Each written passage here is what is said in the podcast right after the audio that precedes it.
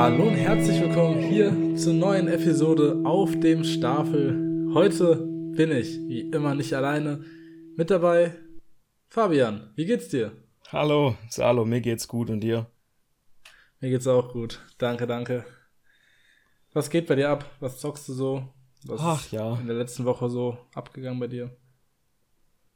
Ja, äh, der so der ähm, Endspurt-Stress hält an äh, und ich komme gar nicht so viel zum, sage ich jetzt mal, äh, zusammenhängenden Spielen, aber immer wieder, wenn ich Zeit habe, dann spiele ich irgendwas, worauf ich gerade irgendwie so im Herzen Lust habe und äh, das war in letzter Zeit eine relativ bunte Mischung aus Wolfenstein 2, äh, Pokémon Schwarz 2 und lass mich überlegen, was noch dabei war. Ähm, yeah, Super Lucky, New Super Lucky's Tale. Ah, schönes Ding. ja, das, das ist so die bunte Mischung, die bei mir gerade so ein bisschen läuft. Äh, je nachdem, worauf ich gerade Bock habe. Wie steht's denn bei dir? Ja, schön. Bei mir ähm, ist es auch sehr, sehr stressig.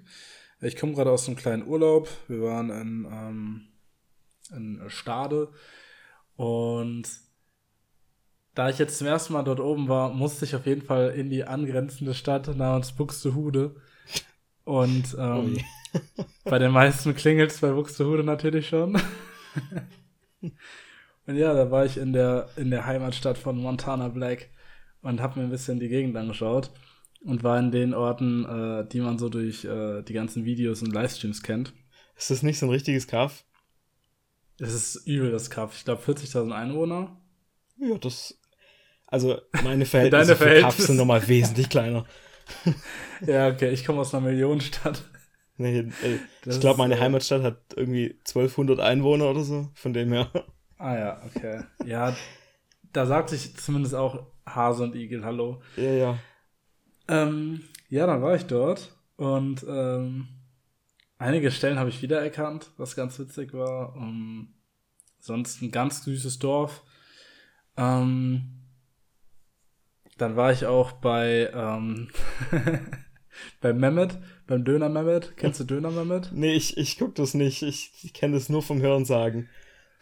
Ah, ich ich liebe halt diesen ganzen Kosmos darum. Also die Videos per se interessieren mich gar nicht so groß. Okay. Aber einfach diese Faszination Montana Black finde ich so spannend. Weil es halt einfach ein Straßenjunge ist, der mit einer großen Schnauze und mega viel Anecken es zum Millionär geschafft hat und er selbst weiß, glaube ich, nicht mal, warum er geguckt wird, aber die Leute gucken ihn und jeder kennt Buxtehude und bevor es ihn gab, war Buxtehude zumindest bei uns früher so ein, so ein abwertender Begriff, so geh doch nach Buxtehude oder. Ja, ja, genau.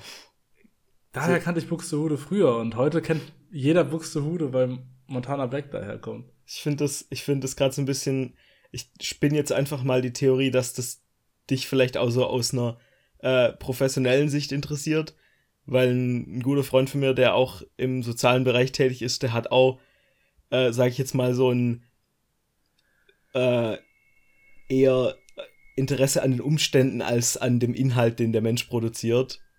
Der hat auch die, ähm, der hat auch die Biografie gelesen.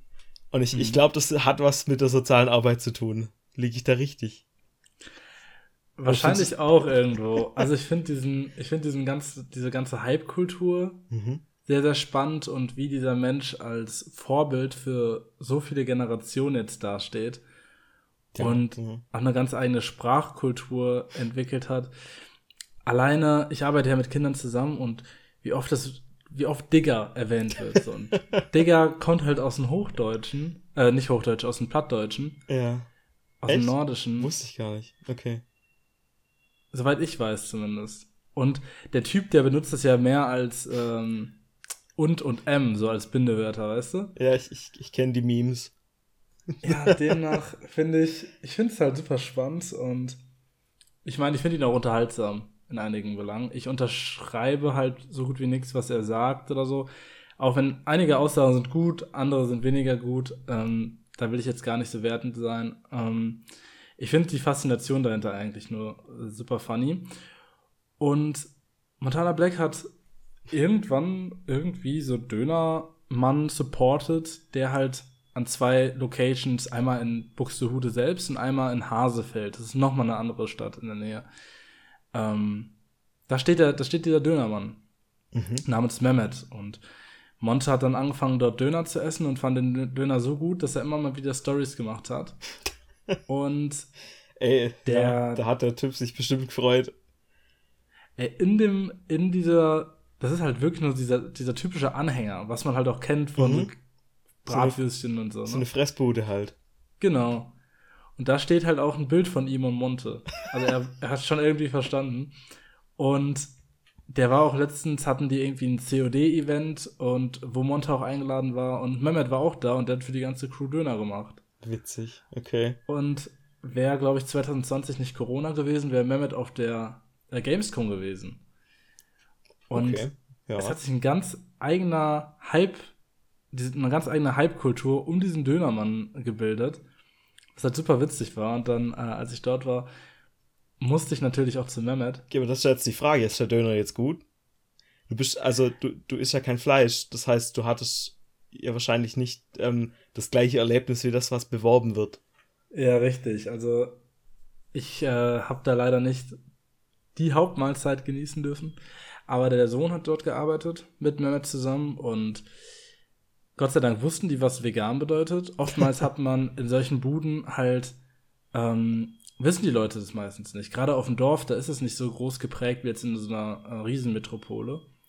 Wie jetzt in Köln. In Köln kannst du überall vegan essen und jedes Restaurant hat mindestens eine Alternative. Und dann habe ich da gefragt und der Sohn wusste halt Bescheid, war super aufgeklärt und hat mir voll viele Alternativen vor, ähm, ähm, vorgestellt. Und dann hatte ich halt so ein Chiköfte, Döner mit äh, Salat etc. Mhm. Es war jetzt nicht im Ansatz das, was ein Döner da, äh, ausmacht. Aber es war lecker. Es war wirklich lecker. Aber hat, war auch enorm teuer. Der Typ kann halt die Preise so hochhauen. Das ist der bestbewerteste Dönerladen in Deutschland nach dem vom Lukas Podolski, soweit ich weiß. Wahnsinn, und, okay. Ja, und das ist halt nur ein Furzstand. Ja, klar. keine Unkosten, ne? Der ist jetzt halt auch sage ich jetzt mal, eine Touristenattraktion. Der kann sich dann halt leisten, ein bisschen mehr zu verlangen. Ja, total. Ist ja beim Lukas Podolski wahrscheinlich auch nicht anders. Ja. Da, da so. zieht der Name auch mehr als das Essen wahrscheinlich. Ja, genau. Also seine Dönerbuden und Eisdielen sprießen auch aus dem Boden in Witzig. Köln und ähm, ihn selbst habe ich da noch nie gesehen. Okay. Warum auch? Warum, auch? Ja, und äh, dann zum Schluss waren wir noch in Hamburg und dann dachte ich mir, wenn ich schon mal hier bin, wir haben uns ein paar Sehenswürdigkeiten angeguckt, die Hamburg so ausmachen, aber ich wollte gerne zu den Rocket Beans und ähm, bin da hingefahren und hab stand vor einer verschlossenen Tür. Ich habe auch nicht viel mehr erwartet. Wir sind an einem Sonntag dahin gefahren und so. Ja, gut, klar allein vor dem Schild da zu stehen und zu wissen, ey, hier wird quasi Gaming-Geschichte geschrieben, weil Game One für mich persönlich und für viele andere auch und ich denke auch für viele unserer Zuschauer und Zuschauerinnen ist Game One eine sehr, sehr prägende Zeit gewesen und Rocket Beans besteht halt größtenteils aus Legenden der Gaming-Industrie in Deutschland und deswegen war das schon ein schöner Moment, da vor der Tür zu stehen. Ja, sind auf jeden Fall einige, einige coole Leute, die ich auch schon sehr lang verfolge und die mich auch äh, um, sehr geprägt haben, auch in, in meinem, sage ich jetzt mal, in, meinem, in meiner Spieleauswahl und ich muss ja sagen, bei mir geht es auch wieder einen Tick weiter zurück, ähm, so zu Giga-Zeiten und sowas. Aber ja, klar. Also Game One war stark. Und ja, hat ja auch hat ja auch so ein bisschen den Weg geebnet für ähm, so Formate, ähm, wo dann auch mal so äh, sehr nischiges Zeug irgendwie gezeigt wurde. Also gerade so in Richtung ausgegraben und was äh, Gregor da immer so zeigt, das waren halt auch für mich so Momente, so Aha-Momente, wo ich dachte, oh, irgendein kruder japanischer Kram, den spiele ich jetzt. Ja.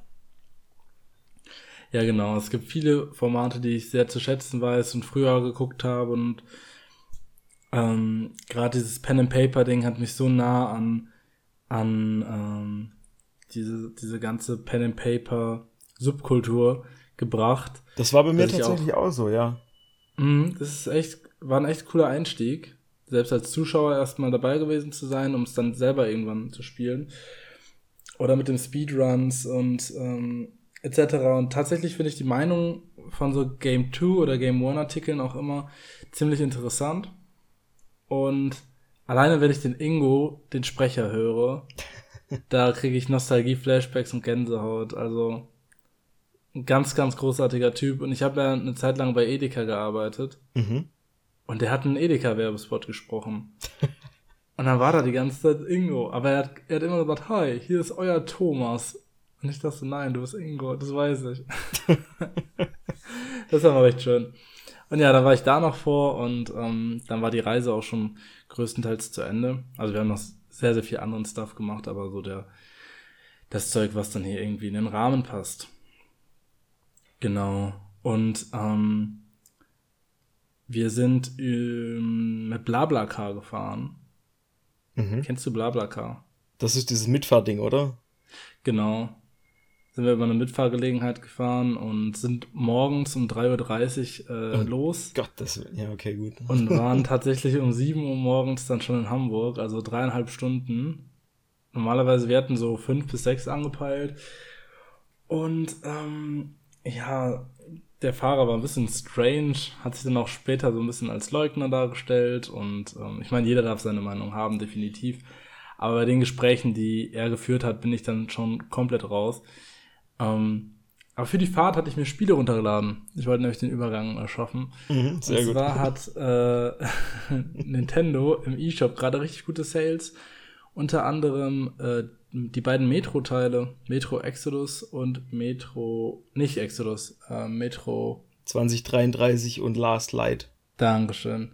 Genau. Und die beiden habe ich mir mal geholt, weil ich mir die immer schon holen wollte. Mhm. Die laufen sehr gut auf der Switch. Das ist mitunter die, ich glaube von Last Light ist es mitunter die beste Version. Ach, echt? Mhm.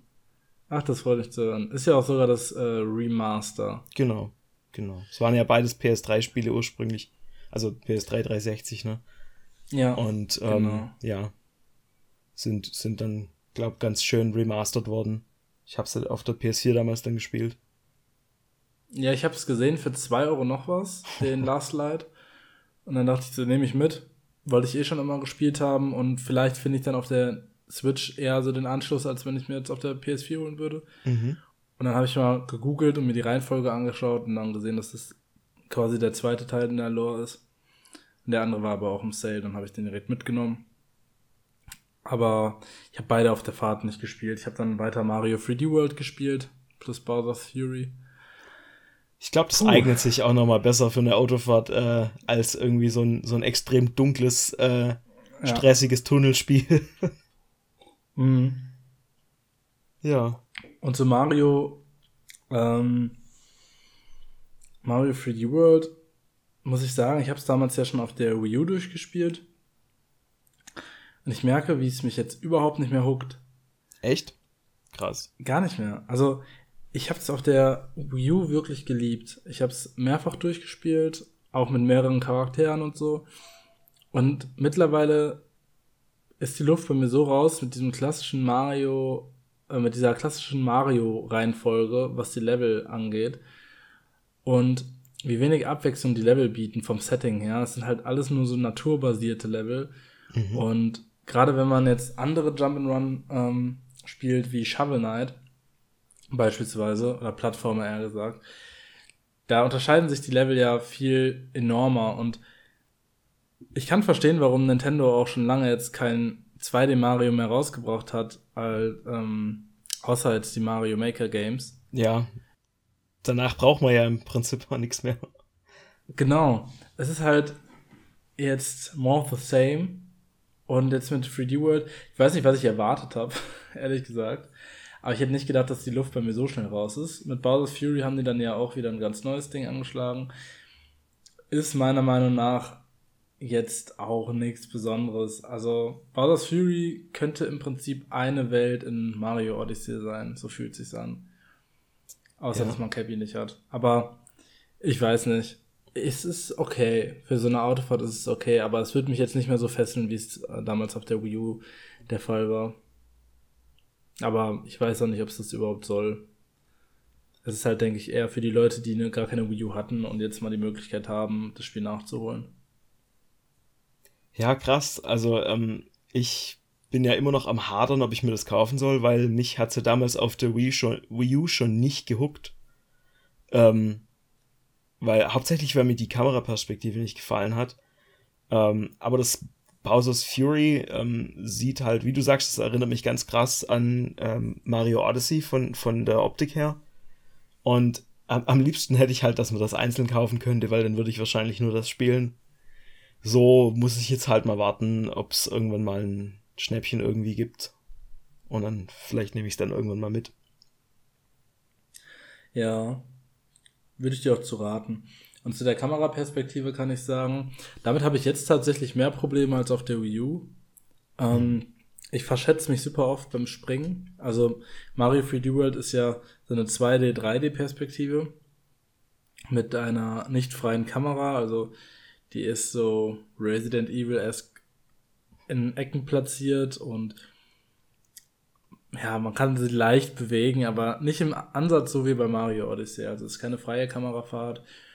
Und dadurch verschätze ich mich so oft beim Springen und verpasse Absprünge und ähm, stürze mich in Abgründe, dass es teilweise auch einfach nervig ist. Aber. Ja, ja so ging es mir damals auch. Ja, ja, ich denke, dann, dann wird sich da nicht viel getan haben. okay. Genau. Das sind so die Spiele, die wir aktuell zocken. Ähm, jetzt war aber E3 und die E3 hat einen Haufen neuer Games angekündigt. Und über unsere Highlights wollen wir dann heute mal plaudern. Ja, ähm, ich habe es tatsächlich wieder mal geschafft, zumindest alles, was äh, in dieser E3-Phase plus diesem ähm, Summer Games Fest, was ja quasi so drumrum lief, äh, zumindest im Hintergrund laufen zu lassen. Äh, aber wir schauen einfach mal, was wir so, was uns am meisten beeindruckt hat. Und da muss ich natürlich gleich, gleich zu Anfang das große Auftakt-Meme auspacken. Und zwar, äh, es wurde ja tatsächlich Elden Ring gezeigt. Stimmt, ja. Und ähm, ich muss halt sagen, ähm, ich habe nicht so viele Berührungspunkte mit den ganzen From Software Zeug, aber ich bin immer wieder beeindruckt, wie ähm, interessant so die Designs sind und wie wie wie originell das alles aussieht. Also da ist nichts irgendwie generisches dabei, sondern das hat immer so einen super künstlerischen Touch. Mhm. Genau, ich bin auch gar nicht drin in diesem Souls Game und ähm, Game of Thrones habe ich mir auch nie angeguckt. So habe ich jetzt auch nicht diesen Hype auf mhm. äh, den Autoren. Demnach hat mich das Spiel auch kalt gelassen. Ich finde es aber auch, ich finde, es sieht auch nicht wirklich krass gut aus für ein ähm, Spiel, was heute angekündigt wird, was ja auch ein maximaler AAA-Titel sein wird. Aber ich finde es immer wieder schön, wenn ein Spiel so viel, so viel Freude in den Menschen hervorrufen kann und somit war das schon ein cooler Auftakt in das Ganze. Ja, und es war halt auch mal so ein, ähm, so ein Moment, der, der einen nicht so zappeln gelassen hat, sondern es war also, okay, ja, wir, so viele Leute warten drauf, alle schreiben nur Elden Ring in den, in den Chat rein von Twitch und von YouTube. Ja, gut, hier ist es jetzt. Dann habt ihr jetzt, was ihr wolltet, und dann können wir endlich über was anderes reden. Mhm. Ja. Denkst du, du wirst irgendwann nochmal den Draht zu den Souls-Spielen finden? Äh, ja, ich bin, ähm, ich habe auf jeden Fall großes Interesse dran, die endlich mal zu spielen. Ich habe die ja auch alle hier. Ähm, es äh, muss nur endlich mal so ein. Ich glaube, das kann ich nicht spielen, wenn ich im echten Leben viel Stress habe. Von dem mhm. her muss ich da noch ein bisschen warten und dann ähm, wird, wurde mir ja gesagt, man soll mit, mit Bloodborne anfangen, weil das irgendwie von den Mechaniken her ähm, sich am besten irgendwie auf die anderen Spiele übertragen lässt. Also da gewöhnt man sich wohl einen guten Spielstil an, der nicht zu, zu passiv ist, sondern eben. Ähm, also es gab ja immer dieses Klischee, dass, dass Dark Souls irgendwie nur sich hinterm Schild verstecken und die ganze Zeit blocken ist und äh, in, in Bloodborne wird das halt irgendwie so ein bisschen, wird dieser Mythos gebrochen und es liegt wesentlich mehr in Richtung Action und Parieren und sowas und wenn man damit anfängt, dann übernimmt man das wohl für den Rest der Reihe und hat mehr Spaß damit und deswegen ist das mein Plan. Ja, klingt gut. Also ich denke auch, dass ich das irgendwann mal spielen werde. Aber wie du schon sagtest, man muss Zeit mitbringen und äh, Strapazität. und ähm, wenn man das nicht hat, denke ich, ja, sollte man sich solche Spiele auch einfach nicht antun. Ja, richtig, das, es zwingt ja niemand. Wenn es mir nicht gefällt, dann spiele ich es auch nicht weiter. Ja, genau. Äh, an, ansonsten muss ich sagen, ist mir vom Summer Game Fest, also von dem Auftakt, äh, gar, gar nicht so wirklich viel irgendwie im Kopf geblieben. Wie steht's denn bei dir? Oder was, worauf wolltest du denn raus? Ähm, nee, also, wie du auch sagtest, beim Summer Games Fest waren ein paar nette Sachen dabei, aber so die großen Überraschungen blieben dann doch noch mhm. Etwas versteckt und äh, kamen dann erst im Nachhinein ans Tageslicht. Ein Spiel wurde ja auch schon durch ein kleines Miss äh, Missgeschick vor der eigentlichen Präsentation äh, geleakt. Und das war Mario plus Rabbits Sparks, nee, wie heißt das? Sparks, Sparks of, of Hope. Sparks of Hope, irgendwie so. Ja, irgendwie sowas, ne? Ja. Auf jeden Fall der neue Teil der Mario plus Rabbits Reihe. Und es ist schade, dass, schade, dass es äh, geleakt wurde von Nintendo selbst auf ihrer eigenen Website.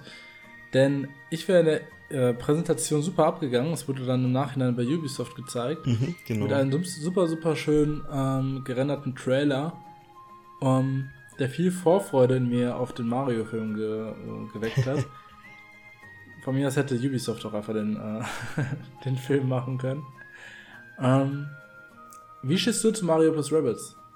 Ich weiß ähm, gar nicht, hast du es ähm, gespielt? Ja, ich habe ich hab das ähm, gespielt, weil aus irgendeinem Grund war das ja kein Vollpreisspiel damals, oder? Genau, es waren 40 Euro.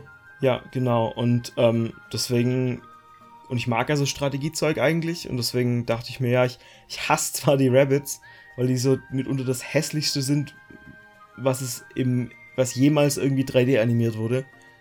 Ähm, aber ich habe dann halt gedacht, nee, komm, das, das ziehen wir jetzt durch, vielleicht machen die ja was draus. Außerdem war mir dieser Entwickler, der da immer, ähm, der das vorgestellt hat, dieser Davide Soliani, der ist so unfassbar sympathisch, da dachte ich mir, komm, Total der ähm, wird schon was Gutes gemacht haben. Und ich habe es dann zu Release gekauft und ähm, glaube nicht ganz fertig gespielt, weil ich irgendwo mal hängen geblieben bin, aber relativ weit und ähm, mir hat es sehr gut gefallen und mir gingen sogar die Rabbits nicht auf die Nerven. Mhm. Überraschenderweise. Und ansonsten halt äh, sauschöner Soundtrack von Grant Kirkhope. Ähm, zwar jetzt nicht so krass schwer strategisch gesehen. Also ist jetzt kein irgendwie, weiß nicht, Final Fantasy Tactics oder halt ähm, XCOM, ne, was halt so wirklich beinhart ist, sondern sehr einsteigerfreundliches Ding. Und ja, also ich freue mich, ich freue mich auch, dass da mehr kommt, weil das, ähm, ich finde es schön, dass Nintendo sich da ein bisschen breiter aufstellt jetzt einfach. Und vor allem mit Mario, ne? Das ist jetzt nicht so, ja nicht so ein toter Charakter, das ist halt deren Steckenpferd. Mhm.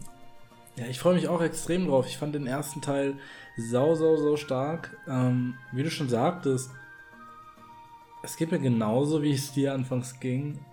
Ich war auch so, okay, mal gucken. Die Rabbits sind schon sehr scheiße und sind halt super nervig und hässlich und sind für mich mehr WiiWare-Spiele als alles andere gefühlt gab es die für mich auch nur in irgendwelchen Minispielsammlungen oder unter der Hand von Rayman. Genau, ähm, das, das, das war ja ursprünglich ein Rayman-Spin-off, aber dann kamen halt nur so, so Schießbuden-Jahrmarkt-Spiele, so genau. jeden, gefühlt jeden Monat eins auf der Wii, irgendwie immer nur für 20 Euro im Ramstisch.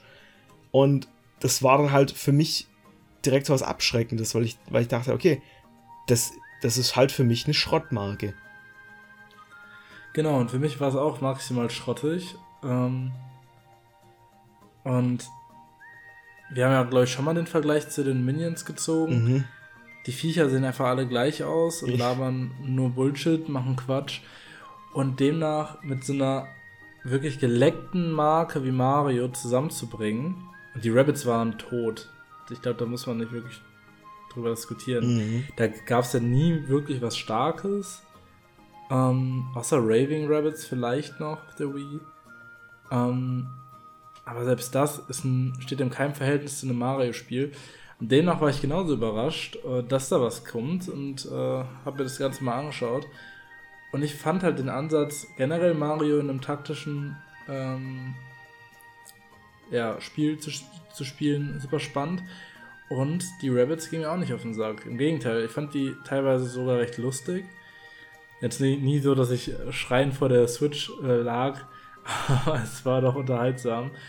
Und der Soundtrack war grandios. Die Bosse, da erinnere ich mich nur an diesen Phan Phantom der Oper Rabbit. Es war einfach super. Und ich hätte ehrlich gesagt nicht damit gerechnet, dass noch ein zweiter Teil kommt. Weil ich mir eigentlich dachte, es wäre so ein One-Liner, ähnlich wie äh, Starlink. Wobei, vielleicht kommt da auch noch was und das war jetzt, glaube ich, auch nicht im Ansatz so ein, so ein großer Erfolg wie Mario plus Rabbits. Nee, das auf keinen Fall. Also ich, ich, dachte, ich dachte mir auch, vielleicht machen sie da nichts mehr zu, weil sie das nicht als Konzept irgendwie überstrapazieren wollen. Weil, wie du halt sagst, es ist halt schon eine sehr, sehr ähm, schmale, ein sehr schmaler Grad, auf dem sie da irgendwie laufen, diese Rabbits da reinzubringen, ohne dass es halt irgendwie trashig wird oder nervig oder halt so sch einfach schlechter Humor und, und deswegen ähm, bin ich, bin jetzt trotzdem eigentlich sehr froh, dass jetzt was kommt, weil, weil sie sich ja wohl mehr Gedanken dazu gemacht haben. Genau. So, so die Stärken beider Marken einfach nur mal so ein bisschen anzuspielen. Genau, ich denke, da können wir gespannt sein. Kommt nächstes Jahr raus und ich werde es mir definitiv holen. Wird diesmal auch 60 Euro kosten. Was jetzt verständlich ist, jetzt, hat, äh, jetzt haben sie sich einmal bewiesen, jetzt können sie auch äh, die Hand ein bisschen weiter aufhalten. Aber bin ich gespannt. Mario plus Rabbits, Sparks of Hope. Mhm. Ich hoffe, das heißt so. Ja, ich, ich glaube schon. Geh mal einfach mal okay. davon aus. Das wird jetzt als genau. die Wahrheit anerkannt. War für dich außer Mario plus Rabbits noch irgendwas bei Ubisoft dabei, was dich unterhalten hat? Äh, ja, also ich, ich musste tatsächlich ein bisschen grinsen, als das neue Rocksmith angekündigt wurde, weil ich das tatsächlich früher ähm, gespielt habe. Also den, den Originalteil von 2013 und das Update von 2014 habe ich damals tatsächlich auf dem PC gespielt, weil es da die äh, kürzeste Latenzzeit hatte. Und es ist ja wirklich im Prinzip wie Guitar Hero, nur dass man halt eine echte Gitarre einstöpselt. Und damals brauchte man halt eine, Gitarre mit einem, mit einem Klinkenanschluss. Ähm, und jetzt im neuen Teil kann man das tatsächlich mit jeder Gitarre spielen, also auch mit einer Akustikgitarre und dann benutzt man quasi das Smartphone zum Ton abnehmen. Und ich finde nach wie vor, dass das eine echt coole Software ist, ähm, weil man da tatsächlich ähm, eben nicht wie bei Guitar Hero, wo man quasi halt Knöpfe drückt, die was repräsentieren, lernt man halt bei Rocksmith tatsächlich Gitarrengriffe und ähm, mit der Zeit kann man auch wirklich ganze Songs über diese Software lernen und üben, Abschnitte üben in langsam oder schnell und ähm, sich tatsächlich was erarbeiten. Das finde ich eigentlich eine, eine coole Sache, weil ich mag so diese Spilifizierung von Sachen, die eigentlich halt Fleißarbeit sind. Total, da bin ich gerade mit Rings, äh, Ring Fit Adventure genau. auf derselben äh, Tour. Ja, selbes, selbes Prinzip. Man legt einfach so einen, so einen Belohnungsmechanismus über was drüber, was ansonsten halt eine sehr trockene, anstrengende Arbeit wäre. Und das ist halt eine coole Nummer, weil du musst halt auch nicht irgendwie 100 Songbücher kaufen, sondern hast halt einen relativ großen Katalog damit drin an allem, was man vielleicht so, also die, die wichtigsten Klassiker sind halt alle mit drin, ne? Ich habe mir den Trailer auch angeschaut und fand super interessant. Ich kannte Rocksmith vorher nur vom Sehen und ich bin immer davon ausgegangen, dass es halt wie Rockband oder Guitar Hero halt so ein Klimpern auf irgendeinem Plastikinstrument ist.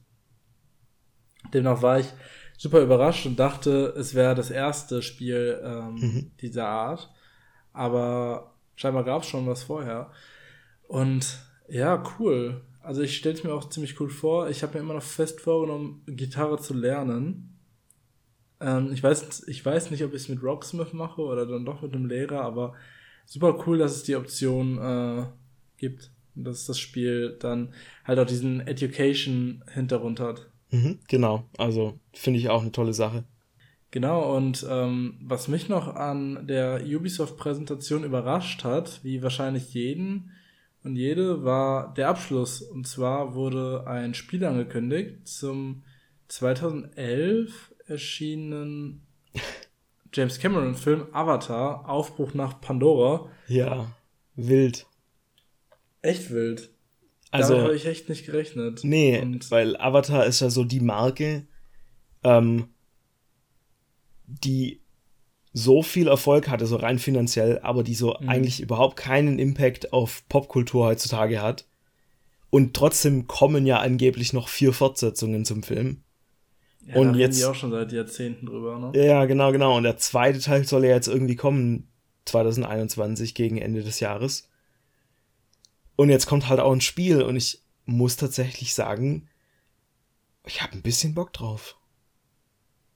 Ich, ich, ich finde, ich fand das, ich finde die Welt, die da im Film gezeigt wurde, die, die so die Flora und Fauna, ähm, die fand ich halt damals schon echt faszinierend, so aus einer Videospielperspektive, weil das ja alles computergeneriert war. Und deswegen hat sich eigentlich schon immer angeboten, da irgendwie auch ein Open-World-Spiel reinzupflanzen. Und es gab ja damals ein Spiel zum Film, es war aber so mittelmäßig es war halt so ein das typisches. Halt auf der PSP. Ich habe es damals auf dem PC gespielt und es war halt so ein Spiel zum Film, wie man es damals noch mhm. kannte. Relativ irgendwie lieblos rausgeholztes Ding. Ähm, genau, eigentlich nur eins zu eins nacherzählt, ja, in einer ganz ich, schlechten Optik. Ich weiß noch, also die PC-Fassung war optisch okay. Ich weiß noch, dass die, ähm, es war ja ein Third-Person-Shooter und es hatte kein Fadenkreuz. Oh. yes, also keine Ahnung, wessen Idee das war, aber es war keine gute Idee. also ich glaube, so einen Fehler machen sie diesmal nicht, weil es halt keine plumpe Auftragsarbeit mehr sein wird, sondern halt tatsächlich ein, ein Spiel mit Anspruch und deswegen mhm. bin ich da auch positiv. Ja, ich auch. Ich hätte auch Bock auf weitere Filme, weil mich ähm, diese, diese Pandora-Thematik Finde ich eigentlich super schön, auch mit den Bewohnern da. Ich weiß auch nicht mehr, wie die heißen. Ich habe mir noch 2019 die Deluxe Extended ähm, Director's Cut Blu-ray gekauft und mir den Film nochmal angeguckt und ich fand ihn tatsächlich echt stark, auch im Nachhinein noch, äh, knapp zehn Jahre später, auch ohne 3D, das war ja so der Vorreiter des 3D-Kinos mhm. und auch gefühlt der einzige Film, der es irgendwie richtig gemacht hat und, und nicht nur diesen tiefe Schär, tiefen Schärfe-Effekt herausgeholt hat. Ähm, ich bin super offen gegenüber den neuen Teilen, weiß aber auch nicht, was da noch groß erzählt werden soll. Interesse ist auch nicht wirklich da, so dass ich unbedingt wissen möchte, was sie weiterhin erzählen. Das ist für mich auch irgendwo auserzählt. Aber vielleicht schaffen die ja mit äh, dem Spiel irgendwie einen neuen Start und da passiert vielleicht noch was ja, ich bin, ich bin wirklich gespannt, in welche Richtung das noch geht, weil ich glaube, als Franchise geht da schon noch was und James Cameron weiß halt auch sehr genau, was er tut. Ähm, sowohl jetzt aus einer Film filmemacherischen Perspektive ähm, weiß er halt, welche Knöpfe man drücken, drücken muss beim Publikum. Und ähm, ich denke, er weiß halt auch, wie man so ein Franchise fortführt. Hat er ja damals bei Terminator auch hinbekommen, bis es dann völlig an die Wand gefahren hat. Ähm, aber ja, da, da geht was. Auf jeden Fall. So, ähm, ich würde gern weitergehen zu der Xbox und Bethesda Präsentation, weil ich die super interessant fand. Bevor wir darauf eingehen, ich habe meinen eigentlich den größten Titel für mich von Ubisoft vergessen. Er steht mitten in meiner Liste. es ist Far Cry 6. Ich bin ein riesen Far Cry-Fan. Okay, das ist jetzt irgendwie unangenehm, dass ich das ver verpasst habe. Ähm, kann ich auch gar nicht allzu viel zu sagen. Ähm, die Trailer sehen mega aus, das Setting ist echt cool. Es ist ja immer noch so das Gerücht, dass der kleine Junge ähm, Vars darstellen soll, der äh, Antagonist aus dem dritten Teil der Reihe. Der Bösewicht gespielt von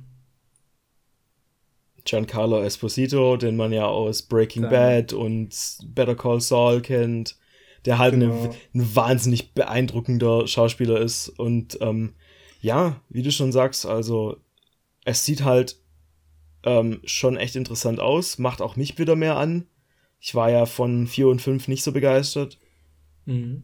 Äh, aber ja, ich, ich muss halt sagen, das ist für mich kein Spiel, das mich mehr überrascht, weil es halt Far Cry ist und weil wir wissen, ja, da, da kommt was und man kann sich auch schon so Details so ein bisschen zusammenreimen. Deswegen ähm, ist es für mich eher so ein so, ein, so eine erwartbare Nummer. Das ist so, wie ich mich nicht über ein ähm, neues, keine Ahnung, vor ein paar Jahren als Shadow of the Tomb Raider angekündigt wurde und halt auch ein Haufen Trailer liefen und ich mir dachte, aber im Grunde wissen wir ja, was wir kriegen. Da muss ich mir gar nicht so viel anschauen. Ja, ich weiß genau, was du meinst. Ähm, bei Far Cry ist es auch gar nicht so wirklich die Geschichte, die mich groß interessiert. Es hat mich schon gefreut, dass ich die in ähm, Teil 5 interessant fand, in Teil 3 auch noch. Teil 4 fand ich super unspannend. Ähm, mich interessiert eher die Open World. Die finde ich immer super schön gestaltet, gerade mit der Tierwelt und ähm, die Möglichkeit zu fliegen etc. Und ich bin auch großer Fan von den bekannten Ubisoft Towern, dass man quasi einfach von Tower zu Tower läuft, um sich die Karte aufzudecken, wie es jetzt auch in Breath of the Wild zum Beispiel der Fall war. Und dann mich nach und nach fortarbeiten, mir Skills freizuschalten, besser zu werden, bessere Ausrüstung zu bekommen. Ich meine, es gibt ja auch keine richtigen Bosskämpfe oder so, aber man muss immer äh, gegen noch größere Basen kämpfen. Und für mich ist das so ein Abschalten und Genießen bei, bei den Far Cry-Spielen. Und ich äh, bin auch super hyped auf das DLC, was im Season Pass mit drin ist. Da spielt man aus der Perspektive von Vars, Paganmin und Joseph Seed, den drei Antagonisten der letzten drei Spiele, also der letzten Hauptspiele. Und das interessiert mich schon sehr, weil ähm, über die weiß man echt nicht viel. Und gerade äh, die Geschichte von Joseph Seed und seinen Geschwistern fand ich, wie gesagt, sehr spannend. Und habe mir sogar das Buch im Nachhinein gekauft was ich aber nicht wirklich viel gelesen habe. Ähm, ja, ich freue mich drauf. Ich bin mittlerweile aber auch an dem Punkt, wo ich mir denke, Far Cry 6 hole ich mir nicht zu Release, weil ich habe mir Far Cry 5 für 100 Euro in so einer Special Season Pass Edition geholt, wo nicht mehr als digitale Inhalte waren und Ubisoft-Spiele werden gehen so schnell in den Sale, dass ich mir da wahrscheinlich einfach ein halbes Jahr, Jahr warte und dann bei Far Cry 6 ähm, einfach für einen halben Preis in der Special Super Duper Edition kaufe. Weil das äh, sehe ich dann nicht ein. Dafür weiß ich auch zu genau, was Far Cry eigentlich ist und dafür kann man sich dann doch so viele gute andere Spiele kaufen, dass mir das Geld dann an der Stelle doch zu schade wäre. Ja, das stimmt schon. Also wie du sagst, ähm, der Preisverfall ist manchmal schon schockierend und da kommt man sich dann halt, wenn es dann doch nur so ein, klar, es wird schon bestimmt ein qualitativ gutes Spiel werden, aber halt kein ähm, Genre revolutionierendes Ding. Von dem her muss man dafür auch ja. nicht irgendwie 100 Euro hinblättern. Genau. Bock habe ich trotzdem, wird sich geholt. Ähm, Far Cry Primal zum Beispiel habe ich auf der Xbox gespielt. Und über die Xbox redet Fabian jetzt. Sehr schön. Äh, genau, ähm, die Xbox und Bethesda-Präsentation fand ich super interessant, weil ähm, Microsoft ganz klar versucht hat, nochmal zu untermauern, dass es halt jetzt Bethesda nur noch bei ihnen gibt. Und ähm, in dem Zuge wurden halt ähm, so einige größere Spiele gezeigt, unter anderem Starfield mit dem ersten Footage, was halt jetzt so ein bisschen nach ähm, ja, Skyrim im Weltall, Skyrim im Weltall halt ausschaut. Ähm, was ich davon tatsächlich am interessantesten fand, war dieses ähm, Redfall, dieses Vampirspiel. Mhm. Weil es kommt ja von den Arcane Studios und ähm, die haben vorher ja die Dishonored-Teile und das Prey, dieses Weltraumding gemacht und das fand ich beides ziemlich cool. Und die machen meiner Meinung nach immer sehr interessante ähm, Spiele, wo, der, wo das Gameplay wirklich im Fokus steht. Also so die, ähm, klar, bei, bei Dishonored war es dann halt das Schleichen, wo ähm, das Spiel ja wirklich dafür ausgelegt war, dass man komplett quasi ungesehen spielt und, und dann halt dieses, ähm, bei Prey war es dann halt mehr so, dass man quasi ähm, ja gegen diese Aliens, die sich in Sachen verwandeln konnten, kämpfen musste und, und dass man halt quasi auch da immer irgendwie so, so leicht para paranoid sein musste über alles, was, ein, was um einen rum ist. Und das waren halt beides sehr interessante Spiele und das Vampir-Ding sieht halt auch wieder nach was ähm, echt Interessantem aus. So, weil Vampire als Setting hat man halt auch schon lange nicht mehr. Wenn es jetzt nochmal Zombies gewesen wäre, hätte ich vielleicht auch keine Lust mehr gehabt. Aber ja, das ähm, war dann doch ganz erfrischend. Und sonst ähm, wurden halt eine Menge ähm, Indie-Games gezeigt, für die dann auch im Nachhinein, ich glaube, 40 Demos irgendwie kostenlos im Microsoft Store drin waren, um halt alles auch so ein bisschen ausprobieren zu können. Und das fand ich ziemlich stark. Und man hat eben gemerkt, dass Microsoft in, mit der ganzen Präsentation eben einfach das, das Zeug an die Leute bringen wollt. Also fast jedes Spiel in dieser Präsentation landet Day One im Game Pass. Und deswegen gab es eben, deswegen musste man sich gar nicht so kritisch dahinsetzen und irgendwie überlegen, okay, kaufe ich jetzt das oder kaufe ich jetzt das? Weil quasi die Antwort, die Microsoft quasi hinter allem herschiebt, der Game Pass ist. Man muss sich nur dieses Abo holen und kann dann quasi alles mal ausprobieren, alles mal spielen. Mhm. Und das, das finde ich halt schon beeindruckend. Also, weil dann im, im Endeffekt wirklich so dieses, ähm, die Erwartungshaltung sich halt total ändert.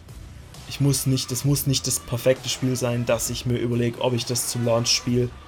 Nee, ich, ähm, wenn ich eine Xbox habe, habe ich wahrscheinlich sowieso Game Pass und kann es einfach spielen.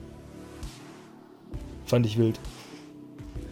Ja, das ist halt echt immer so ein äh, Ding bei der Microsoft-Präsentation, seit es den Game Pass gibt, dass man dann halt unten am Ende, wo auch meistens das Release-Datum ähm, steht, dass man da schon sieht, dass es auch ein Game Pass ist. Oder es wird ja auch gut hervorgehoben, dass die Spiele meistens direkt im Game Pass sind. Oder am Anfang mhm. wird erwähnt, yo, alle Spiele, die ihr heute sehen werdet, werden im Game Pass sein. Und auf der einen Seite ist es natürlich so ein, ey cool, ich muss nicht gucken, wo ich mein Geld reinstecke, sondern ich hab's sowieso. Und auf der anderen Seite habe ich halt gleichzeitig so viele Spiele auf einmal, wo man gar nicht weiß, was, wo man anfangen soll, weil alles in irgendeiner Form ja doch interessant sein kann. Mhm. Ich besitze den Game Pass ja gar nicht mehr. Und ähm, die Xbox ist auch seit dem Umzug noch nie angeschlossen gewesen. ich denke, ich weiß ja nicht, wann das als nächstes passieren wird. Aber ich wollte mir Sea of Thieves anschauen. Das bekommt ein neues äh, DLC mit äh, Pirates of the Caribbean. Ja, auch, auch witzig, oder? Ich dachte ja, erst am Anfang so, haha, lustig, Pirates äh, Parodie und dann war es halt wirklich Pirates. ja, super cool. Ähm, Werde ich mir vielleicht mal anschauen. Aber ähm, auch bei, bei of Thieves damals für 70 Euro gekauft und dann eine Woche später war es im Game Pass. Mhm. Der Game Pass hat halt auch schon irgendwo Wunden verursacht. ähm, ja, aber ich, ich glaube halt tatsächlich für Leute, die eine Xbox haben und sowieso irgendwie ein Game Pass-Abo für die nächsten sechs Monate oder so, die haben halt jetzt einen stetigen Fluss an Spielen, an, an, an AAA-Spielen auch und müssen sich halt überhaupt keine Gedanken drum machen. Die kriegen dann halt eine Notification, hey, neuer Kram im Game Pass, schaust dir an und dann haben sie was Neues zu spielen. Ich wäre super gerne einer von diesen Spielern, die einfach ohne groß nachzudenken in den Game Pass gehen, sich in ein Spiel ziehen, das durchspielen und sich das nächste ziehen. Aber leider ist halt diese Mache bei mir, dass ich es lieber auf der Playstation spiele und lieber physisch habe und dann im Prinzip finanziell mega das Minus mache, weil ich durch den Game Pass alle Spiele, die es auf 360 oder einfach auf der klassischen äh, Xbox, auf der One, gefühlt gibt es ja alles. Mhm. Also alles Wichtige gibt es ja dort und ähm, diese ganzen Third-Party-Games gibt es zumindest temporär dort. Da muss man dann halt nur den richtigen Zeitpunkt erwischen, aber man macht ja so ein, also man spart ja so viel Geld, wenn man die richtigen Spiele spielt. Aber leider bin ich echt nicht dafür gemacht. Ja, ich, ich glaube, das muss einem auch liegen, so dieses, ähm, dass man da nicht überwältigt wird. Zum einen von dieser Choice Paralysis, dass man sich da nicht irgendwie komplett so überwältigt fühlt, eine halbe Stunde scrollt und dann die Konsole wieder ausmacht. Mhm. Ähm, und zum anderen halt, ja, dies, das, klar, wenn es halt nicht die präferierte Plattform ist, dann ist es halt, dann soll es halt einfach nicht sein, keine Ahnung. dann ist halt auch schwierig. Ja, total. So, bevor wir zu den nächsten paar Highlights kommen, ähm, wollte ich noch kurz erwähnen, dass es ja einige Shows gab, ähm, die irgendwie entweder halt wirklich enttäuschend waren oder halt so ein bisschen fehl, sich fehl am Platz angefühlt haben. Da war zum einen war da der Koch Media Stream, die zum ersten Mal eine eigene Präsentation gemacht haben. Ich weiß, den hast du nicht geschaut. Sei froh. Genau. ähm, das war tatsächlich die schlimmste Show dieses Jahr. Mann. Die bestand zum Großteil aus ähm, vorgeskripteten Entwicklerinterviews, ähm, die völlig ohne Energie und völlig ohne Chemie stattgefunden haben es war langweilig, das knallt, es war uninteressant, das knallt und ich, also wer da irgendwie auf dem Regiestuhl saß, der ähm, muss zurück in die Journalistenschule oder wo auch, oder in die Marketingschule oder wo auch immer der Mensch war, weil, pff, boah, ey. Also das war schrecklich. Dann ähm, gab's dann gab's äh, unter anderem Bandai Namco und Capcom, die beiden, die beide halt überhaupt nichts Neues gezeigt haben. Also ähm, Capcom hatte drei Spiele dabei. Einmal Monster Hunter Stories 2, was ähm, vermutlich das Spiel mit den meisten Trailern dieses Jahr ist, weil es hatte insgesamt, also es kommt der nächsten Monat raus und es hatte jetzt schon sechs verschiedene Trailer. Und dann hatten sie halt noch ähm, The Great Ace Attorney Chronicles dabei, haben das nochmal ein bisschen vorgestellt. Und mhm. zu guter Letzt wurde ein ähm, eine Expansion für Resident Evil 8 angekündigt. Aber so alles in allem sind es halt Spiele, die entweder kurz vorm Release stehen oder im Fall von Resident Evil halt schon raus sind, wo sich dann nochmal bedankt wurde, dass es so sich so gut verkauft hat. Aber es war halt nichts irgendwie Neues. Wenn man da vergleicht mit dem, was die Leute halt erwartet hatten von Capcom, also Wunder was an neuen irgendwie Ankündigungen und dann kam halt im Endeffekt fast nichts ähm, das war so ein bisschen, da haben auch einige Leute dann gesagt, hey, wenn man nichts zu zeigen hat, dann ist es halt auch keine Schande, einfach mal weg, einfach nichts zu zeigen tatsächlich. Zu sagen, okay, wir haben nichts, wir bleiben weg. Und ähm, das hätte Bandai Namco auch machen können, weil das Einzige, was die gezeigt haben, war das neue Spiel von dieser äh, The Dark Pictures Anthology. Da wo dieses Man of Medan und das zweite Spiel, das ich nicht gespielt habe, dabei sind. Und da haben sie jetzt Little eben. Hope. Genau, Little Hope. Und da haben sie jetzt das dritte gezeigt. Ich kann mich. House of Ashes, irgendwie so? Ja, glaub schon. Ja, ähm. Also, das, die Präsentation von Bandai Namco ging, sage und schreibe, acht Minuten. Und dann war es rum. Perfektes Beispiel auch wieder für, für eine Präsentation, die man sich auch einfach hätte sparen können, hätten die sich auch einfach auf YouTube Ja, richtig. Können. Und die, die lief halt, also zumindest bei uns Ortszeit 23.25 Uhr und hätte ich auch ins Bett gehen können. Ja. Also war leider nix. Ähm, dann gab es eine Show, die ich persönlich sehr interessant fand, die aber auch nicht so richtig einfach so in dieses Primetime E3-Ding reingepasst hat und das war die von Take Two weil Take Two hat, eine, hat ein relativ langes Panel angekündigt und im Vorhinein schon gesagt, es werden keine neuen Spiele gezeigt. Ähm, also kein GTA 6, kein Red Dead 3, kein neues Bioshock. Okay, cool. Ähm, was dann ist aber. GTA und äh, Red Dead von denen? Ja, Take-Two ist quasi die, ähm, der Mutterkonzern von, von Rockstar. Ach was, okay, das wusste ich nicht. Und ja, das, es, es war halt dann im Endeffekt für mich persönlich sehr interessant, weil eben Take-Two quasi einen, einen Zoom-Call äh, gezeigt hat zwischen ähm, quasi den ihrem PR-Mensch und mehreren so äh, gemeinnützigen Vereinen, mit denen die zusammenarbeiten, unter anderem ähm, ein Verein für homosexuelle SpieleentwicklerInnen, ähm, ein Verein, der quasi jungen Frauen und Mädchen ähm, Spieleentwicklung näher bringt, also so Girls äh, Summer Camp for Games, irgendwie so. Und es war, war echt cool, weil es sind alles Vereine, die ich, die ich so vom Konzept her super stark finde. Ähm, kannst du aber vorstellen, wie der Chat rund ging, ne? Ja, also der, der, Chat war dieses Jahr generell super, super, super toxisch und in der Präsentation ging es halt richtig rund. Weil es halt hauptsächlich um, um Leute ging, die eben nicht so oft so, so ein Spotlight kriegen. Mhm. Und deswegen finde ich es eigentlich eine coole Nummer von Take-Two, dass die halt sagen, hey, wir machen hier ein anderthalb Stunden lang irgendwie Panel und lassen halt solche Leute reden, die sonst nicht so sehr vertreten sind auf so einer Messe. Aber das hätte man halt vielleicht im Vorhinein anders kommunizieren müssen. Gerade um eben auch ähm, so die, die, die Schimpftiraden von den, den Gamer, den Gamer-TM-Leuten irgendwie im Zaum zu halten. Ähm, aber alles in allem fand ich das eigentlich eine, eine ziemlich coole Nummer. Also das, könnt, das könnte mehr passieren. Ähm, aber halt auch wieder vielleicht zu einer anderen Uhrzeit, vielleicht nicht dieses Primetime-Ding. Vielleicht nicht dieses, hallo, wir sind Take-Two, hier ist unsere E3-Pressekonferenz. Und dann sind es halt irgendwie fünf Leute, die über eine Stunde lang miteinander reden. Das war halt schon irgendwie so ein bisschen weird. Inhaltlich ja, super interessant, den, aber ja.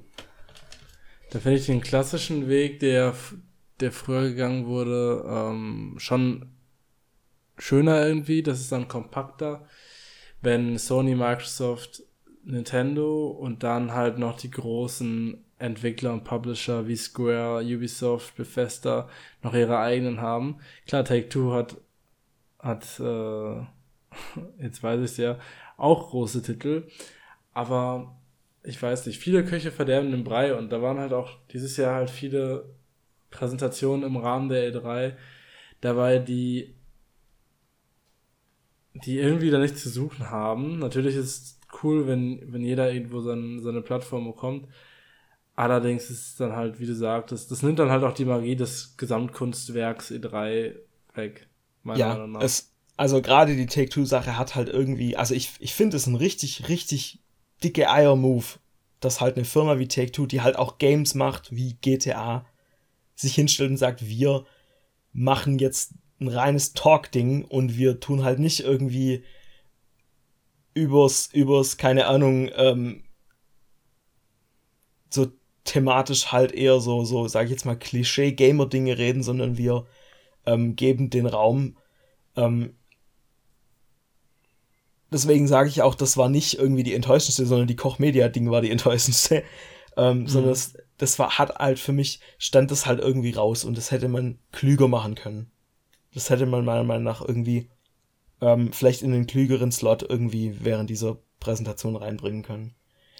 Aber wie du schon sagst, ja, es also ähm, es war alles irgendwie nicht ganz so kompakt. Ähm, es gab im Vorhinein auch wieder einen wahnsinnigen so einen Sch Schwung an ähm, Indie-Games, die sich dann halt auch gedoppelt haben. Ich glaube, dieses, dieses eine Ding, dieses Sable, habe ich glaube fünfmal gesehen im Lauf von den drei E3-Tagen. Weißt du, welches ich meine? Dieses Cell-Shading-Ding, was auf die Xbox kommt? Ja. Auch cooler Look, aber ja, hat mich jetzt auch nicht so angesprochen. Ich, ich würde es spielen. Das war, glaube ich, auch bei diesen, bei diesen Demos mit dabei. Allerdings brauchte man für die äh, Xbox Live Gold und das habe ich nicht. Aber für ja, die also, eine oder für alle? Genau? Für alle 40, glaube Also das ah, war wohl nein. hinter der, hinter der Mitgliedschaft gelockt und deswegen. Außer, außerdem ist meine Xbox gerade auch nicht ähm, in Griffweite. aber rein als Konzept weißt du ja, ich bin großer Fan von Demos. Und ja.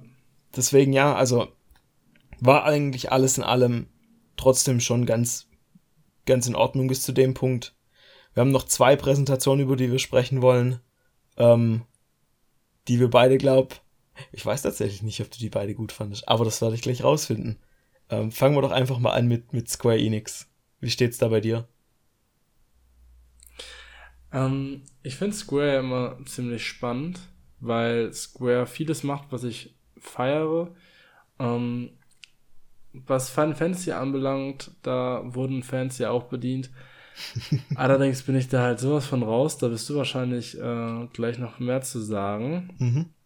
Ähm, was ich cool fand, war das Guardians of the Galaxy Spiel. Oh ja. Ähm, das kam halt auch aus dem Nichts und als damals ähm, Avengers angekündigt wurde und feststand, dass es von Square produziert wird, war ich irgendwie nicht so positiv überrascht. Square, wie gesagt, macht mitunter meine Lieblingsspiele. Allerdings bin ich so positiv überzeugt vom ähm, Spider-Man-Game, dass ich mir dachte, gibt's doch dann in die Hände von Insomniac. um, aber dann wurde es halt von ähm, Square übernommen. Und es ist ja nicht so gut angekommen. Ich selbst habe das Avengers-Spiel ja noch nicht gespielt. Und ich dachte mir auch, mach doch einfach ein cooles Singleplayer-Game mit einer coolen Story und coolen Charakter. Ja, es wurde irgendwie nichts. Ich weiß nicht, ich muss mir da noch eine eigene Meinung drüber äh, bilden. Aber dann kam überraschenderweise der Trailer zu Guardians of the Galaxy, welcher mich deutlich mehr anspricht als der erste Avengers-Trailer und jetzt auch die nachfolgenden Avengers-Trailer da der Trailer alleine schon irgendwie den Spirit von den Filmen aufgreift, die Charaktere in irgendeiner Form besser darstellt und die Guardians sind generell eine, eine echt lustige Truppe und die Filme sind auch super spaßig, auch wenn die irgendwo noch eine Ernsthaftigkeit dabei haben, fehlt es da nie an dem nötigen Humor und deswegen bin ich einfach mal gespannt, wie es ähm, dann wie es sich dann im Endeffekt spielen lässt. Im Nachhinein kam dann ja auch raus, dass es äh, auch für die Nintendo Switch verfügbar sein wird, was mich auch sehr überrascht hat. Ja, als, als Cloud-Fassung. Ach, auch in einer Cloud-Fassung. Ja, ja. Okay, dann äh, ist eh raus. Bei ja, richtig. Aber ja, es sieht cool aus und ich bin gespannt. Und ich bin gespannt, ähm, wer die ähm, Synchronie, äh, also Synchronisation übernehmen wird. Ob es dann die Schauspieler sind oder wobei glaube ich schon fast nicht. Aber cool wär's. Ich bin gespannt und ich habe Bock drauf. Guardians sind cool. Es ist, glaube ich, das Franchise, wo ich am meisten Bock drauf hätte aus dem MCU. Spider-Man haben wir schon. Und der Rest ist halt auch irgendwie, keine Ahnung. Für so ein Story-Spiel stelle ich mir die Guardians echt spaßig vor. Wie fandest du den Trailer? Ja, mir geht's. Beziehungsweise die ganze Präsentation, die haben ja ewig viel gezeigt. ja, fangen wir mal mit Guardians an. Also mir geht's da ähnlich wie dir. Äh, ich finde die Charaktere super. Die ähm, haben für mich diesen, ähm, diesen Marvel-Talk perfektioniert. Also diese, diese Schlagfertigkeit, diese Wortgefechte, dieses Hin und Her Ge Ge Gewitzel so zwischen den Charakteren finde ich richtig gut. Das kommt auch im Spiel schon in dem, was sie gezeigt haben, sehr gut rüber. Und ähm, ich finde es gut, dass die Charaktere nicht eins zu eins aussehen wie im Film, sondern tatsächlich eher so an die Comics angelehnt sind. Aber ohne dass es jetzt diesen, diesen billigen, ähm, gefälschte Actionfigur vom Flohmarkt-Look hat, was eben die, das Avengers-Spiel hat. Sondern alles aus wie so Cosplayer irgendwie. Ja, ja, das, also, das sah halt immer so aus, wie wenn man irgendwie gerade das, das Stunt-Double verhaftet hätte. Genau. Also, und das Gefühl habe ich jetzt hier halt nicht, weil es nicht minderwertig wirkt, sondern das sind halt einfach andere Designs. Und die ja. finde ich ganz cool.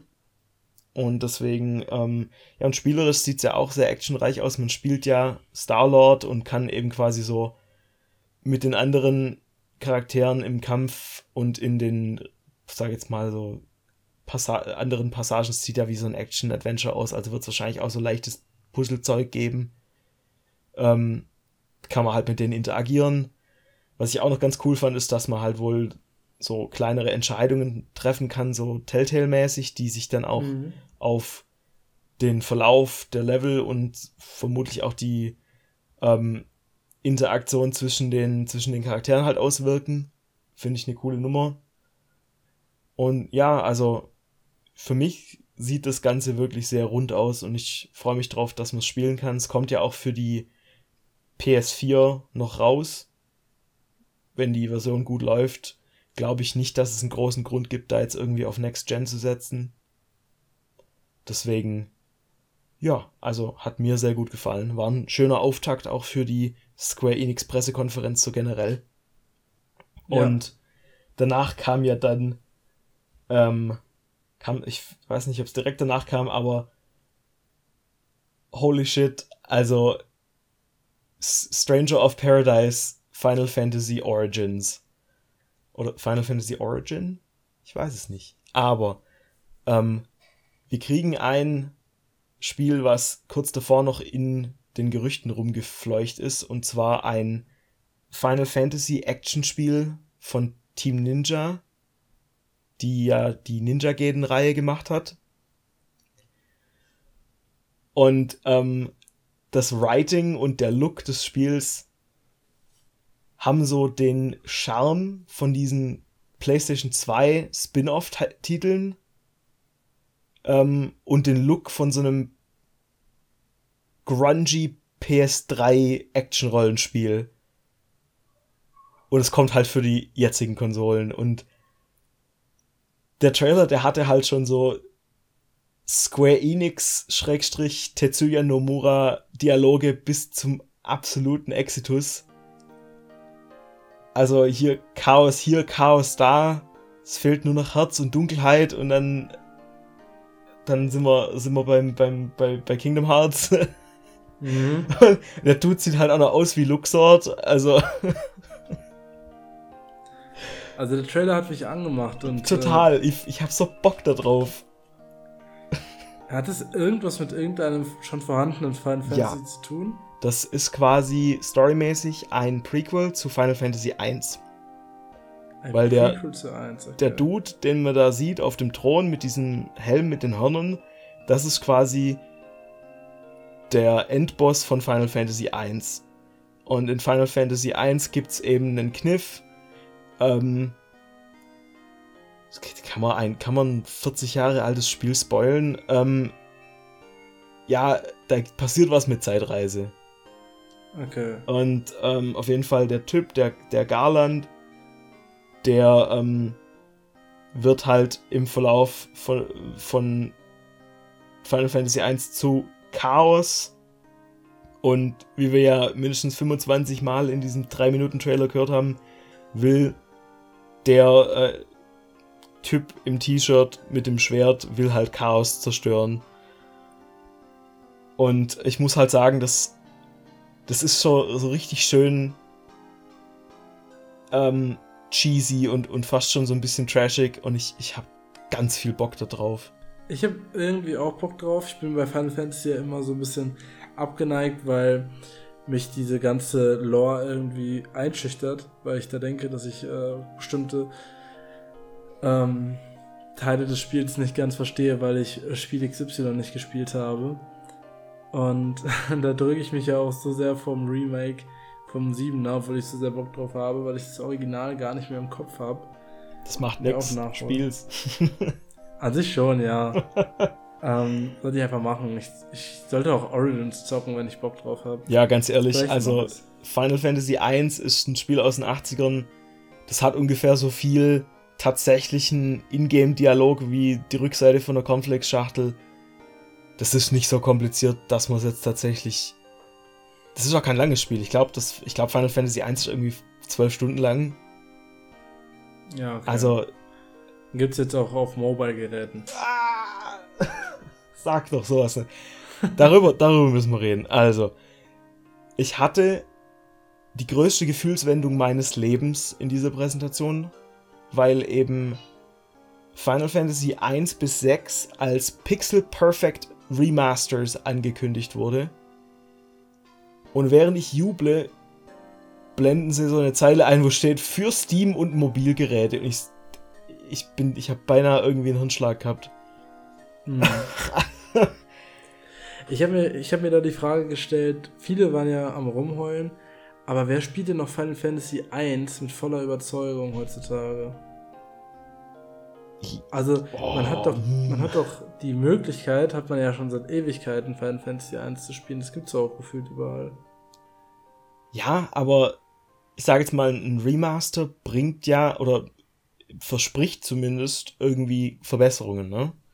Mhm. Und, und ich denke mir, wenn es da halt eine Taste zum schneller laufen lassen oder Random Encounters abschalten und sowas gibt, dann kann man eben so ein altes Spiel auch nochmal in einer ähm, zugänglicheren Fassung irgendwie bereitstellen. Und klar, es geht, es geht jetzt nicht per se um Final Fantasy 1, sondern es war ja wirklich 1 bis 6. Und also 6 ist sowieso ein ganz unglaublich gutes Spiel. Ähm, 4 ist ja eins von den Lieblingsspielen von vielen Leuten. Ich fand's leider nur okay. Stellenweise Hat ja ein Remake bekommen dann auf der PSP, ne? Genau, das hatte einen PSP-Port, der, ähm, der quasi remastered war. Es hatte ein äh, 3D-Grafik-Remake auf dem Nintendo DS, das es auch inzwischen auf Steam gibt. Und also es gab schon immer Möglichkeiten, das Spiel zu sp die Spiele zu spielen, außer tatsächlich, ich glaube, von Final Fantasy V. Da gibt es keine anständige Version von. Die haben alle irgendwie extreme Downsides. Also irgendeine hat halt irgendwie hat irgendwie Bugs, also die PS1-Fassung ist, ist irgendwie buggy und die äh, GBA-Fassung ist halt zum einen teuer und zum anderen hat sie irgendwie schlechten Sound und also gerade vom Fünfer hätte ich mich gefreut, wenn es halt eine, eine wirklich definitive Fassung geben würde. Äh, aber ja, nee, ich verstehe es halt einfach nicht, warum man in Zeiten von ähm, RPG Collections wie der ähm, Dragon Quest Trilogie und dem Saga-Ding, was es ja auch für die Switch gibt.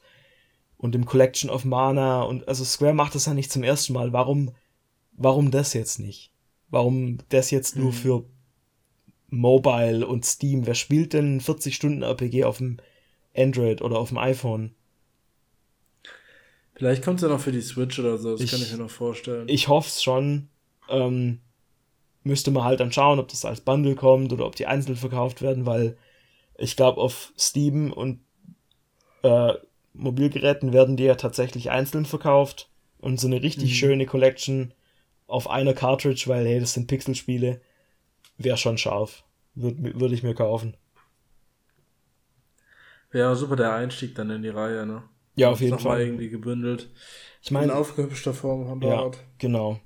Und halt gerade Pixel Perfect hört sich halt immer schön an für Leute, die so 16-Bit-Grafik gern mögen. Von dem her wäre es schon eine coole Sache. Ja, definitiv. Also ich denke, das wäre dann alles, was ich zumindest zur Square-Präsentation zu sagen habe. Und dann können wir, glaube ich, zur letzten Show weitergehen. Genau, mein ähm, Spiel, was ich noch zum, zum Abschied von Square quasi habe, wurde auf der Nintendo, äh, wurde in der Nintendo Direct gezeigt. Und zwar ist es Life is Strange. Und zwar die Remastered Collection und True Colors für die Nintendo Switch. Und das war super schön, ähm, da die Spiele mit einem ähm, mit einem ganz eigengezeichneten Stil präsentiert wurden und ja, es ist quasi nur another port. ja, klar, aber. Ich brauche es jetzt auch nicht unbedingt auf der Switch, weil ich hab's. Ich hab Life is Strange 1 auf der 3 und auf der PS4. Somit brauche ich es jetzt nicht mhm. nochmal auf der Switch. Aber es ist cool und ich habe Freunde, die es noch nicht gespielt haben. Da ist die Remaster Collection, Collection eh was, wo ich dich den äh, ans Herz lege und wahrscheinlich werde ich mir die Remastered Collection auch nochmal anschauen. Ja, ich. Und es ist einfach schön, dass es äh, auf die Switch kommt. Ich, ich bin von der Remastered Collection ein bisschen hin und her gerissen, weil ich finde die optisch sehr schön überarbeitet.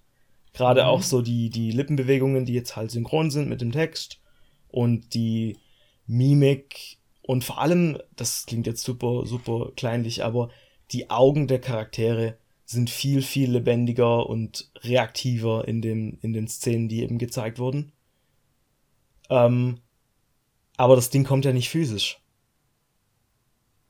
Das kommt, das ist ein reiner Download und das ähm, mifft mich gerade so ein bisschen, weil ich das schon gerne im Regal gehabt hätte, so als ähm, Perfect Edition von, von gerade von Life is Strange 1 und von Before the Storm. Deswegen ist es eigentlich schade, dass das nicht auf Disc kommt. Ich kann mir vorstellen, dass es noch im Nachhinein dann auf Disc kommt. Ja, eventuell. Von dem her, also wird bei mir kein Release-Kauf, muss ich tatsächlich abwarten, was draus wird. Was mich gewundert hat, ist, dass Life Strange 2 überhaupt nicht erwähnt wurde und ähm, scheinbar noch nicht den Weg auf die Nintendo Switch findet. Gerade, weil ich jetzt auch nicht denke, dass Life is Strange 2 noch ein Remastered bekommt in näherer Zukunft. Es wird wahrscheinlich auf derselben Basis wie das Remaster laufen. Gehe ich mal stark von aus. Ähm, ja, komisch ist es. Aber naja, ich finde die Tatsache auch eher interessant, dass es drauf auf die Switch kommt. Ich finde es irgendwie schön. Mhm. Und mal gucken, vielleicht Vielleicht, ähm, wenn es dann irgendwann mal ein Sale ist, nimmt man es vielleicht mit und genießt die Story nochmal. Es kommt ja auch drauf an, was für, ein, was für Entscheidungen man trifft. Äh, und je nachdem ändert sich auch die Geschichte. Und so oft habe ich es auch noch nicht durchgespielt. Aber das war auf jeden Fall eine kleine Überraschung auf der Switch. Ja, ich finde es immer schön, wenn so ein Spiel nochmal einer zusätzlichen irgendwie Zielgruppe zugänglich gemacht wird. Weil gerade Life is Strange 1 war für mich halt auch so ein echt überragend gutes Spiel, als es rauskam. Von dem her freue ich mich, wenn jetzt mehr Leute da irgendwie Zugriff drauf haben. Ja, geht mir genauso. Ansonsten, wie steht's? Was war dein Eindruck von Nintendo? Puh. Also, ich konnte die Direct nicht live sehen, wo, ähm, weshalb ich mir sie gedownloadet habe und mir sie im Nachhinein angeschaut habe. Und dadurch hatte ich die Möglichkeit zu skippen. Und ich habe viel geskippt. Uh. Ich habe wirklich viel geskippt. Also Kazuya äh, für Smash hat ja die E3, äh, die, die Direct eröffnet. Mhm. Ich, zu Tekken habe ich gar keinen Bezug. Ich habe Tekken auf der PS1 gespielt und später dann auf der PS3 noch ein bisschen. Äh, Tekken 7 war das, glaube ich. Ähm, ich finde die Tekken-Spiele schon immer nicht so geil. Ich, ich mag generell auch so Street Fighter und sowas. Ich mag diese Art von ähm, Beat'em Up nicht wirklich. Mhm. Ähm, und ich finde auch, äh, wie heißt denn der? Ter Terry Bogart und ähm, Ryu und ähm, wie heißt denn der Blonde nochmal? Ken? Ken, Dankeschön. Die finde ich, spielen sich bei in Smash auch alles schon so scheiße. Und da hatte ich einfach gar keinen Bock auf äh, Kazuya. Und ich habe mir den Fighters Pass nicht geholt und mittlerweile denke ich mir auch so, yo, das jetzt ist Hopfen und Malz verloren, ich hole mir das Ding nicht. Smash ist für mich leider eh so ein bisschen ausgelutscht und ähm, deswegen war das gar nicht mal so ein, so ein schöner Opener für mich. Ich fand den Trailer halt witzig mit Kirby. Ja. Also ich musste tatsächlich herzlich lachen. Ich habe auch keinen Bezug zu Tekken, aber äh, es war schon witzig. Was ich eher geil fand, als, als der äh, Min Min runtergeworfen hat. und noch den Arm so halb unterm, unterm Fuß geklemmt und so richtig respektlos runtergekickt. Es gab so, hast du diesen Tweet gesehen, der da, der da kurz vor der Präsentation irgendwie rausging, wo jemand meinte, ja, die, die Messlatte liegt ja eh so niedrig für Nintendo, die müssten schon Captain Falcon irgendwie öffentlich auf der Bühne hinrichten, dass es irgendwie jemanden schockiert. Und dann wird halt Captain Falcon in dem Trailer wirklich in den Vulkan reingeworfen. Das, das ist so. Ah, das war sehr ja, on point. Ja, funny. Ähm, Ja, und äh, ansonsten war die Switch, äh, die, die Direct auch sehr geprägt von ähm, Ports tatsächlich, mhm. wo mich gar nicht so viel interessiert. Bei den meisten Sachen bin ich so, ja, geil auf der Switch. Wie jetzt bei Life is Strange. Eins meiner Lieblingsspiele jetzt auch auf der Switch, cool. Äh, Super Monkey Ball fand ich auf dem DS cool, jetzt auch auf der Switch. Einfach nett. Und ähm, es gab aber auch die eine oder andere Überraschung für mich. Und zwar ähm, Überraschung einfach, weil es ziemlich unerwartet kam, ein neues Mario Party. Mhm. Ich habe jetzt letztens erst mit einem Kumpel den Online-Modus von Super Mario Party ausprobiert und der funktioniert halt echt gut. Und es war dann ja irgendwo auch im Gerücht, dass ein neues Mario Party erscheint, was ich nicht für realistisch gehalten habe, da das alte echt noch nicht so lange auf dem Markt ist. Und jetzt haben sie ja das neue angekündigt, was unter anderem Remake vom N64-Teil ist, aber auch noch viele neue Features und Minispiele mitbringt und wo sie auch von Anfang an gesagt haben, das Spiel ist komplett online spielbar. Und ich glaube, das Ding ich glaube, Super Mario Party wäre schon viel erfolgreicher, wenn es direkt online gehabt hätte. Mhm. Und da das neue Mario Party direkt mit dem Online-Label auf den Markt kommt, kann ich mir vorstellen, dass es so der nächste große Hype wird. So der nächste Among Us-Hype. Je nachdem, wie die Quarantäne auch noch weiterhin verläuft. Aber ich glaube, Mario Party ist schon sehr, sehr beliebt und gerade in der Streaming-Szene wird es, glaube ich, gut abgehen. Da gab es ja auch eine Zeit lang dieses Pummel-Party, das war ja dieser PC-Ableger, ja, dieser PC-Abklatsch von Mario Party. Und selbst der wurde sehr, sehr gut auf Twitch äh, gestreamt. Und wenn jetzt das Original auch noch einen Online-Modus hat, der auch von Anfang an präsent ist und ähm, das ist für alle Leute, ähm, das ist in, in einem Bewusstsein von den ganzen Spielerinnen und Spielern ist, glaube ich schon, dass es zu einem guten Erfolg ähm, führen könnte für das neue Mario Party. Ja, das denke ich auf jeden Fall auch. Also Mario Party Superstars ist ja quasi ein ähm, Remake ähm, oder ein Best-of-Remake der, äh, der Teile 1 bis 3 vom N64. Also die Bretter sind von da, die Minispiele sind aus den drei Teilen, die auf dem N64 rauskamen. Und es ist halt alles in einem neuen Look gemacht. Und es sieht wirklich hübsch aus und, und liebevoll. Und es gab ja im, im Anschluss zu der Direct gab es ja einen Treehouse Livestream, wo das auch relativ ausführlich gespielt wurde. Und Alter, der kickt halt richtig gut die Nostalgie. Also, das ist halt auch, also für mich und vermutlich viele andere Leute ist das halt eine, eine Jugenderinnerung, diese Minispiele zu spielen und diese Bretter. Und ich weiß nicht, wie es bei ähm, Super Mario Party war, weil das habe ich nicht gespielt. Aber das hatte ja, glaube ich, keine klassischen Spielbretter, oder? Doch. Doch? Okay. Äh, vier oder fünf Stück. Okay aber alle sehr klein. Also mhm. es gab eins, zwei Bretter, die recht groß waren. Ähm, der Rest war so ein Rundlaufding. Also mein Mario Party war ja auch der DS-Teil und da waren die Spielbretter noch viel größer. Ja, auf jeden Fall. Also die ähm, N64-Teile waren schon stark. Äh, meiner Meinung nach waren die GameCube-Teile später noch ein Tick stärker. Aber weil wir hier quasi ein Best-of aus drei Teilen kriegen, kann man sich da echt nicht beschweren. Und vor allem ist es halt auch, man sieht schon, dass es auch alles von, von Grund auf neu gemacht und hübsch gemacht ist. Und deswegen finde ich das schon eine coole, eine coole Sache, dass es das gibt. Ja, definitiv. Da freue ich mich drauf. Und ich denke, da ähm, werden wir in Zukunft nochmal drüber reden und vielleicht zocken wir auch die eine oder andere Party. Ja. Ein anderes ähm, Nintendo Party-Spiel, was ja gezeigt wurde, war ja WarioWare Get It Together. Und äh, was ist denn deine Meinung zu, zu WarioWare? Ich habe noch nie einen Teil besessen. Ähm, ich habe mal bei einem Freund den Wii-Teil gespielt. Das dürfte WarioWare Smooth Moves mhm, gewesen sein. Genau. Hat mir ziemlich viel Spaß gemacht und ich finde diese Thematik halt auch super einzigartig mit dem ganz schnell individuelle, äh, individuelle Aufgaben mhm. erledigen. Ähm, Finde ich super cool und demnach freue ich mich auch auf ähm, Get It Together oder wie es jetzt heißt. Mhm, genau, weil es wird ja quasi ein, ein Koop-Spiel, also zwei Leute, die quasi so ein Microgame zusammen lösen müssen. Und äh, also ich muss halt sagen, ich liebe WarioWare. Ich bin ähm, sowohl in dem, also hauptsächlich im GBA-Teil und dem Port für ein GameCube bin ich halt unschlagbar.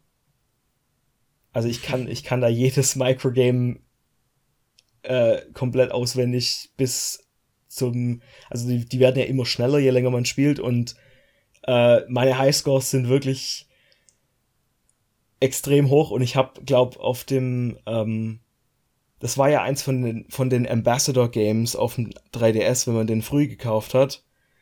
Und ich habe, glaube ich habe, glaube easy irgendwie 150 Stunden in dieses Spiel reingebuttert auf meinem 3DS. Was ja bei Minigames, die im Durchschnitt so drei bis fünf Sekunden irgendwie gehen, ja schon irgendwie krass ist so im Nachhinein. Was gab's denn für ein 3DS WarioWare nach? Es gab ja irgendwann den Gold-Teil, aber da war die Switch ja schon da. Genau, nee, ähm, das, das, was ich da gespielt habe, war. Also es gab ja diese Game Boy Advance-Spiele, die man gekriegt hat, wenn man den 3DS zum Launch gekauft hat. Und, ah, und da okay. war das WarioWare für ein GBA, war da dabei bei den zehn Spielen. Ach so, okay. Und das, und das habe ich halt wirklich tot gesuchtet. Also, holy shit, ich liebe dieses Spiel. Ah, schön, da und, hast du dich, glaube ich, gefreut. Ja, genau. Und generell war diese ähm, Nintendo Direct für mich auch so ein, so ein krasser Throwback in die GBA und GameCube-Zeit, weil zwischen äh, Monkey Ball, was ja auch auf dem GameCube drei Teile hatte, und dann eben ähm, WarioWare, was sowohl GBA als auch GameCube für mich definiert hat, ähm, gab es ja dann, kam ja dann noch eine große Ankündigung, die wir später besprechen, aber generell so Mario Party, WarioWare, Monkey Ball, das sind alles so für mich so frühe 2000er Titel aus der GBA GameCube Zeit und danach hat sich diese Direct eben super krass für mich angefühlt. Ja, okay, cool, weil auf mich hat die Direct halt recht träge gewirkt und für mich war klar, so ein, so ein Monkey Ball freue ich mich und so ein Mario Party freue ich mich, aber genau das, was du hattest, habe ich vermisst. Mhm. Und ähm,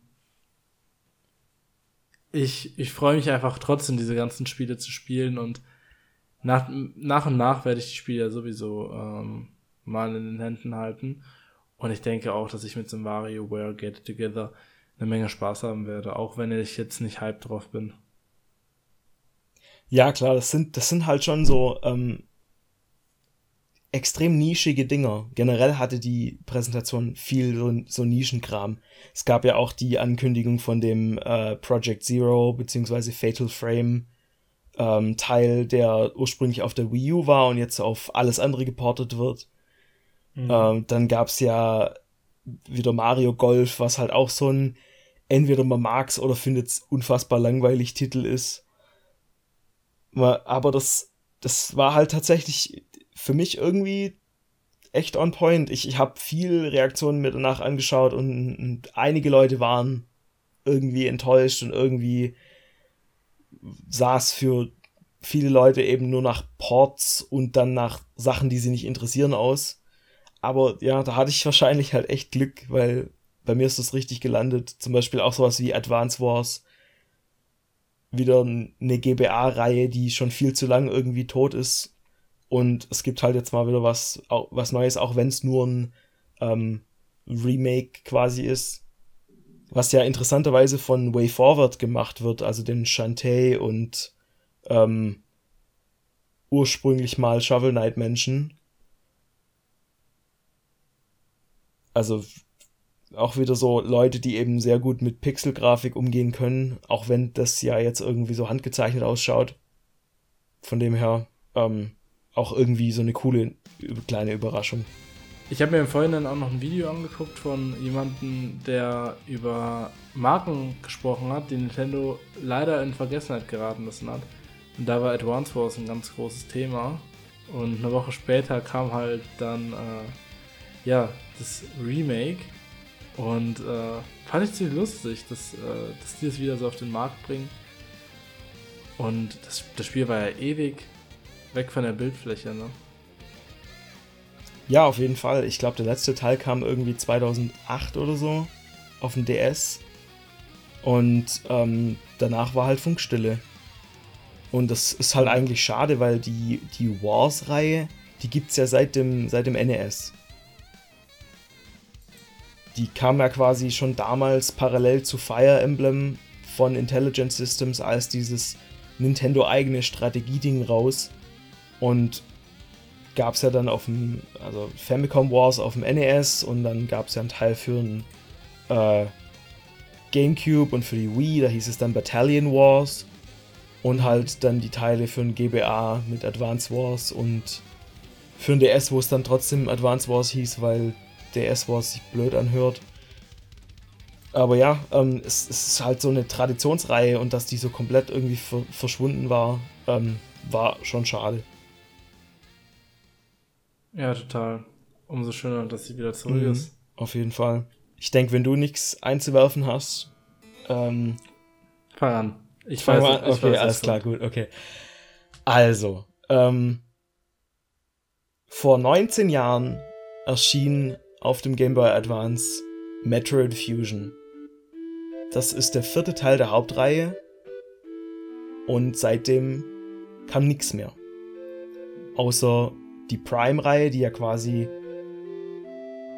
äh, zeitlich vor der nummerierten Reihe spielt. Und eben Spin-offs und Federation Force und Käse. Und, und deswegen war es eben der größte Schock, dass eben bei dieser Direct ein neues 2D Metroid angekündigt wurde. Ähm, das dann nicht nur die Nummer 5 im Titel trägt, sondern eben auch den Titel Metroid Dread. Und ähm, Metroid Dread wurde ursprünglich 2006 angekündigt für den DS. Wurde einmal erwähnt auf einer, auf einer E3 irgendwie Show. Und danach war komplett Funkstille. Und jetzt, 15 Jahre später, nachdem dieser Titel gedroppt wurde, wird einfach Metroid Dread angekündigt.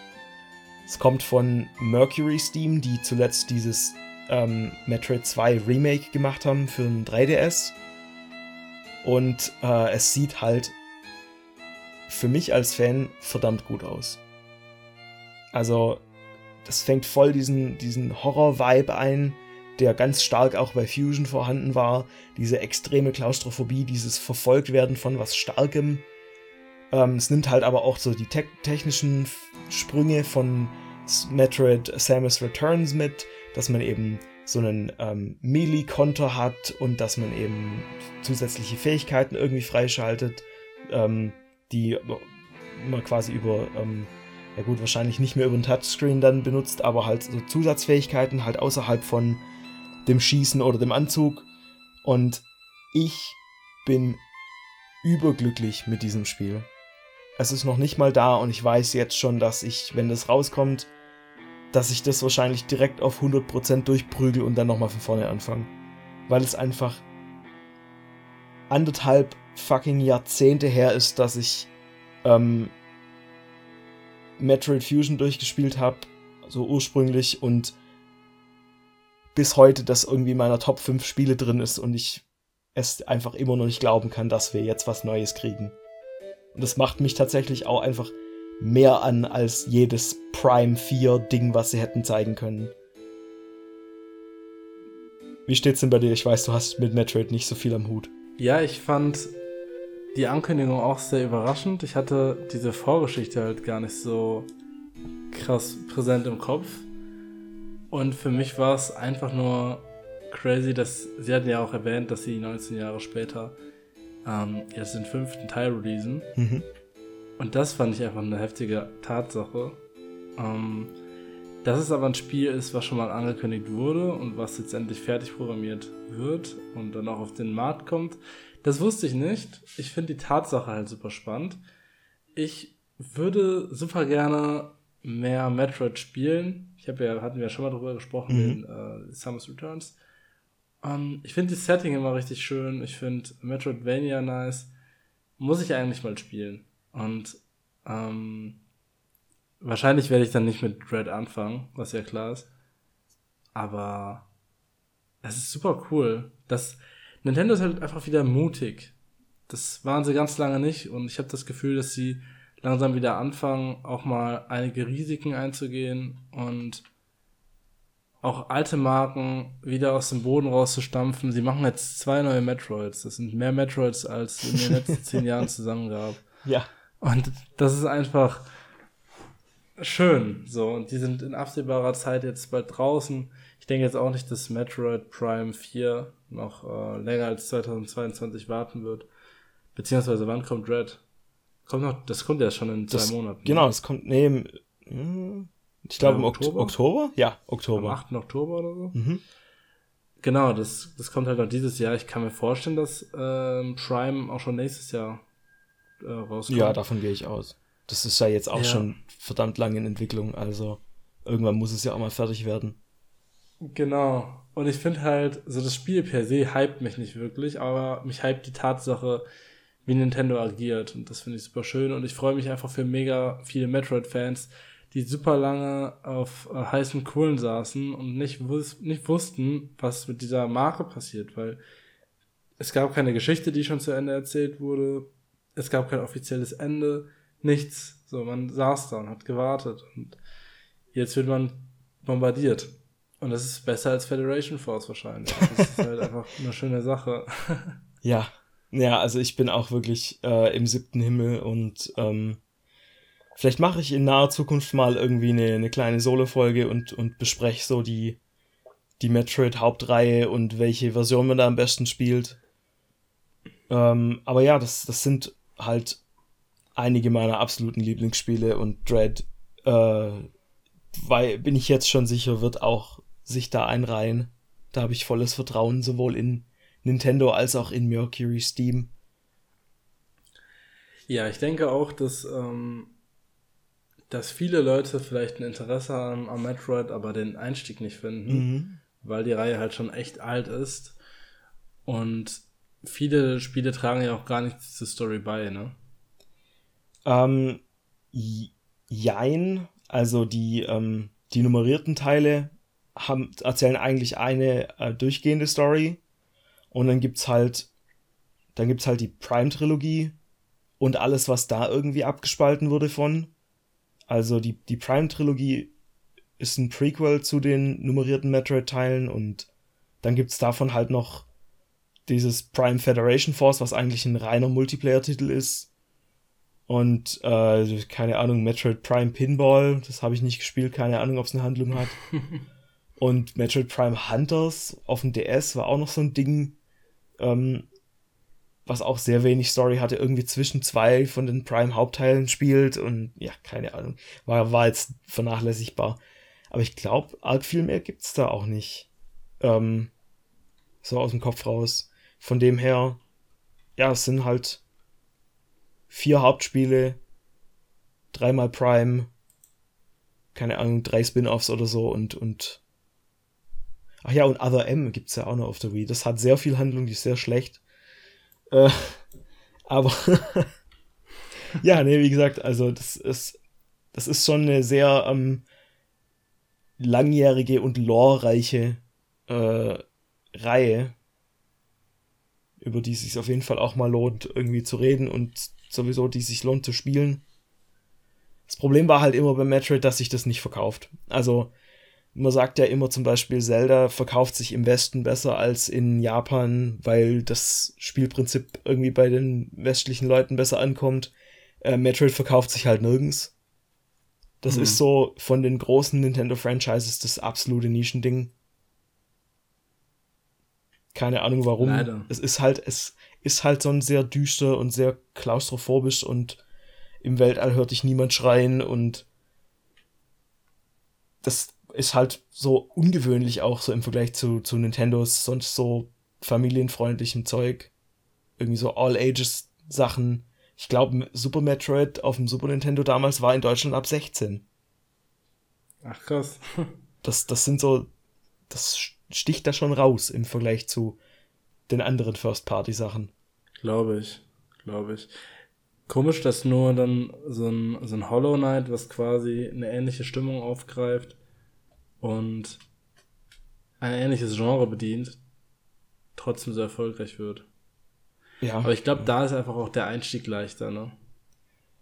Ja, wahrscheinlich. Und, und halt auch, dass das Genre inzwischen viel, viel populärer ist und viel, viel allgegenwärtiger, ne? Also. Mhm. Sind halt andere Zeiten. Ja, sind halt andere ja. Zeiten als vor, als vor 20 Jahren oder 30 Jahren, je nachdem, welches Spiel man sich anschaut. Das stimmt. Und manchmal ist es ja auch so, dass alte, eingesessene Marken einfach eine Art äh, Reboot brauchen und sich selbst komplett neu erfinden. Ähm, ich glaube, Metroid ist ja 35 Jahre alt, mhm. jetzt dieses Jahr. Ja. Genauso wie The Legend of Zelda. Und die haben im Jahr 2017 auch den Umschwung geschafft in ein ganz modernes Genre. Und da wurde zum Schluss der Nintendo Direct dann auch der zweite, äh, der erste Trailer zum zweiten Teil zu The Legend of Zelda Breath of the Wild 2, Working Title, gezeigt. ja. Und was sagst du zu dem Trailer?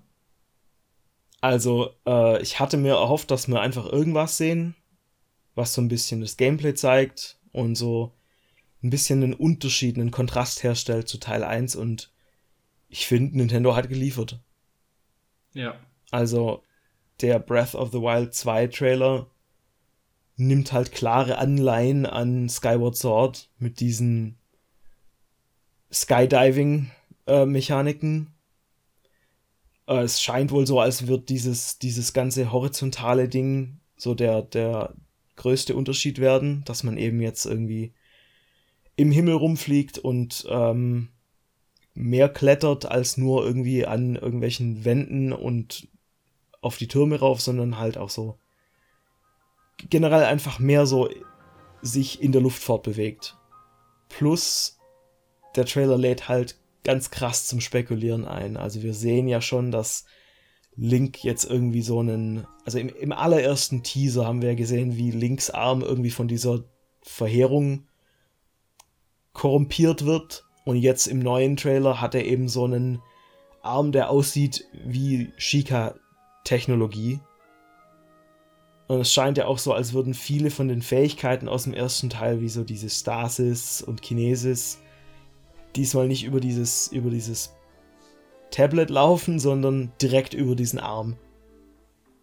Was eben natürlich das Ganze viel dynamischer macht und viel mehr direkt ins Gameplay irgendwie einbindet. Also man muss nicht irgendwie einen Knopf drücken, um irgendwie eine Fähigkeit, also quasi umzuschalten auf eine andere Fähigkeit, sondern in dem Trailer schlägt er ja quasi so nach vorne mit der Faust und macht quasi die Stasis direkt auf so einen ähm, auf so einen großen Steinklotz oder Stachelball oder was das war. Genau, in so Morgenstern. Genau, morgen, das ist das Wort, nach dem ich so vielen Dank. Und ja, also das sieht halt super, super stark aus. Nach einer richtig guten äh, Weiterentwicklung einfach der, der Mechaniken vom ersten Teil. Wie, was war so dein Eindruck? Ich wollte auch unbedingt da was zu sehen. Ähm, und es war ja irgendwie nicht so den Tra der Trailer, den ich erwartet habe, mhm. weil es war nicht wirklich Trailer, es waren halt einfach nur Ausschnitte und es, es war halt nicht so, nicht vergleichbar mit dem ersten Trailer, also zu dem ersten richtigen Trailer. Es war halt erst so ein Teaser-Trailer, ne? Mhm. Und der hat aber schon so viel gezeigt, dass ich schon mega viel Vorfreude habe. Gerade auch dieses diese ganze neue Optik, klar, das, die Grafik und die Engine und sowas wird dieselbe sein, aber dennoch hat das Spiel eine ganz eigene Optik. Links sieht anders aus und auch was es mit dem Arm auf sich hat, bin ich gespannt.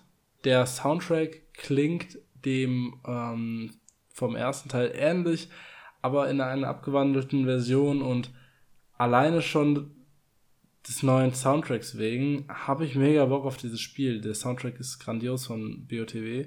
Mhm. Und diese ganze fliegende Insel-Thematik, ähm, ich bin gespannt. Ich bin gespannt. Auch das Schloss ist jetzt in der Luft. Ähm, Wie es mit Ganon aussieht. Zelda fällt eine Klippe runter. Ist sie jetzt auch tot? Ist sie nicht tot? Wer weiß. Also Fragen über Fragen der Trailer hat alles richtig gemacht. Das Spiel kommt nächstes Jahr hoffentlich raus. Ja, sie peilen einen klappt. Release an. Das kann aber viel heißen. Ich glaube, im ersten Breath of the Wild haben sie damals einen Release für 2015 angepeilt und dann hat es nochmal zwei Jahre gedauert. Genau, und alle Spielerinnen und Spieler haben sich ja so eingeredet, dass, weil äh, die Engine schon besteht, dass das Spiel eh nicht länger als ein Jahr in, in, in Entwicklung ist. Ja. Jetzt sind es, äh, ja, es, wie lange ist es jetzt her? Drei Jahre? Zwei? Ja, so dreieinhalb, vier dann ja, nächstes schon, Jahr, ne? Irgendwie so. Ne, das ja. kam ja 2017, das sind ja schon vier Jahre. Ja, gut. Ähm, genau, ist schon eine halbe Ewigkeit. Ähm, ich hoffe, dass es 2022 rauskommen wird und ich drücke Nintendo und uns die Daumen. Ja. Ich habe mega Bock drauf und einfach diese Story, sie ist so cool und ich finde, das ist die interessanteste äh, Zelda-Story, die ich bisher gespielt habe. Auf jeden Fall. Ähm, mein Eindruck war halt noch so, dass das auf, dass das auch so ein bisschen wieder in Richtung ähm, Majora's Mask zu Ocarina of Time wird. Also quasi, wir nehmen eine Welt, die schon besteht und machen das Ganze eben neu und düsterer und gefährlicher. Das war so mein Eindruck. Und eine interessante Spekulation, die ich noch gelesen hatte, war, dass ähm, also wie du ja sagst, fällt ja Zelda im Trailer in dieses Loch. Mhm. Und jemand hat die absolut krasse Theorie aufgestellt, dass, ähm, weil quasi in den in verschiedenen Einstellungen in dem Trailer quasi diese Fackel, die die da halten, hin und her wandert, ähm, dass quasi von der einen Einstellung, wo Zelda die Fackel hält und dann in der nächsten Einstellung hält Link die Fackel und Zelda fällt ins Loch, dass vielleicht man sich raussuchen kann, welchen Charakter man am Ende spielt. Das wäre krass, wenn einer quasi sterben würde. Ich, nicht, muss ja nicht mal sterben sein. Kann ja wirklich nur sein, oh, das ist das versiegelte Loch und nur du Held, Schrägstrich Heldin, hast die Macht, da, dann den andere, die andere Person wieder zu retten. Ne? Das würde ja schon reichen. Meinst du Spieler vor mir? oh und den Seelenstein zu retten, genau. muss einer geopfert werden. Eieiei. Nee, aber ich, ich denke halt, also ich, mich würde es wahnsinnig freuen, wenn es einen wählbaren äh, Protagonisten geben würde. Mich mhm. würde es auch wahnsinnig freuen, wenn es tatsächlich in irgendeiner Art und Weise Koop wäre. Echt? Ja, ich hätte Bock drauf. Ah, nee, bitte nicht. BOTW war für mich dieses alleine eine Welt erkunden und Klar, mich komplett in diese Welt eintauchen. Das hat ja auch zu der Welt gepasst, weil die ja so ruhig und quasi melancholisch und tot war. Aber darüber sind wir ja jetzt ja weg mit dem Ende von Breath of the Wild äh, 1 und deswegen fände ich es gut, wenn wir da, da dürfen die von mir aus auch was Krasses mitmachen und richtig damit brechen. Also es war ja auch so das Ding, weshalb ich keinen Bock hatte auf Elder Scrolls Online. Für mich ist Elder Scrolls halt auch einfach alleine durch die Welt steppen und alles selbst erkunden und so. Und da so andere Spieler, ich, es wird kein MMORPG WOTW 2, nee, um ist ja klar, aber wer weiß, mal gucken. Vielleicht auch wenigstens sowas wie in uh, Dark Souls mit, mit so Geisterspielern. Ja, oder halt ich irgendwie zumindest mit, mit so Botschaften zurücklassen. Ich mag, das ist tatsächlich so ein Feature, das habe ich in den letzten paar Jahren ein bisschen zu schätzen gelernt.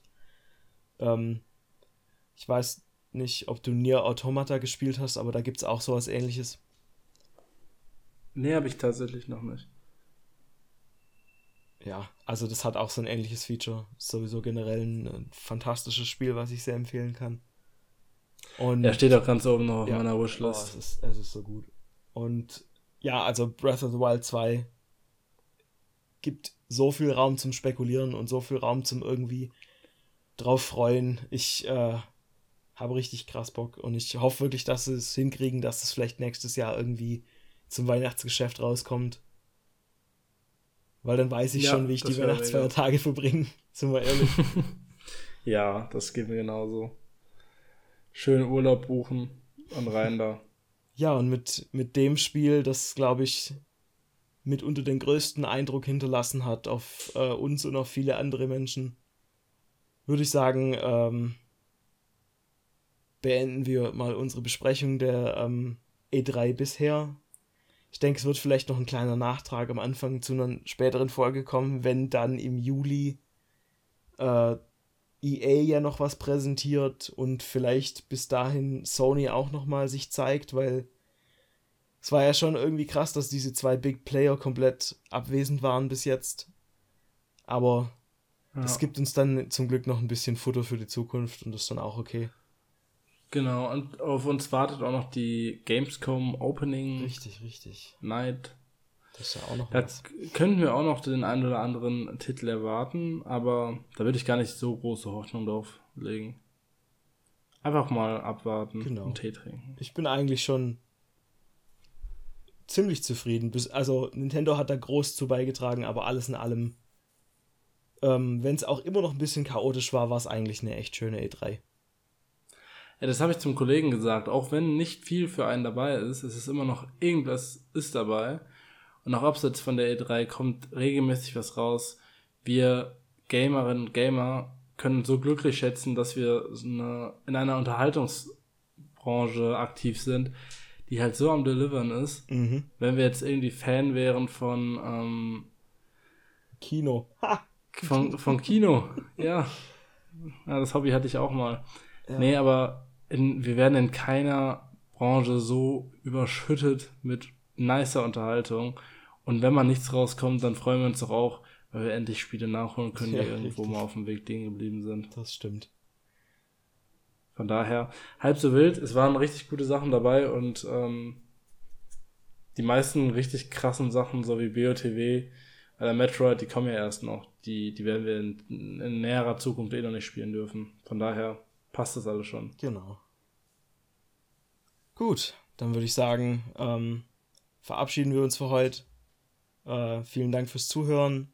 Schaltet auch beim nächsten Mal wieder ein und ich war der Fabi, ich bedanke mich und ich sage Tschüss. Gute Nacht. Ich bedanke mich ebenfalls und wünsche euch auch eine gute Nacht. Bis zum nächsten Mal. Ciao, Leute.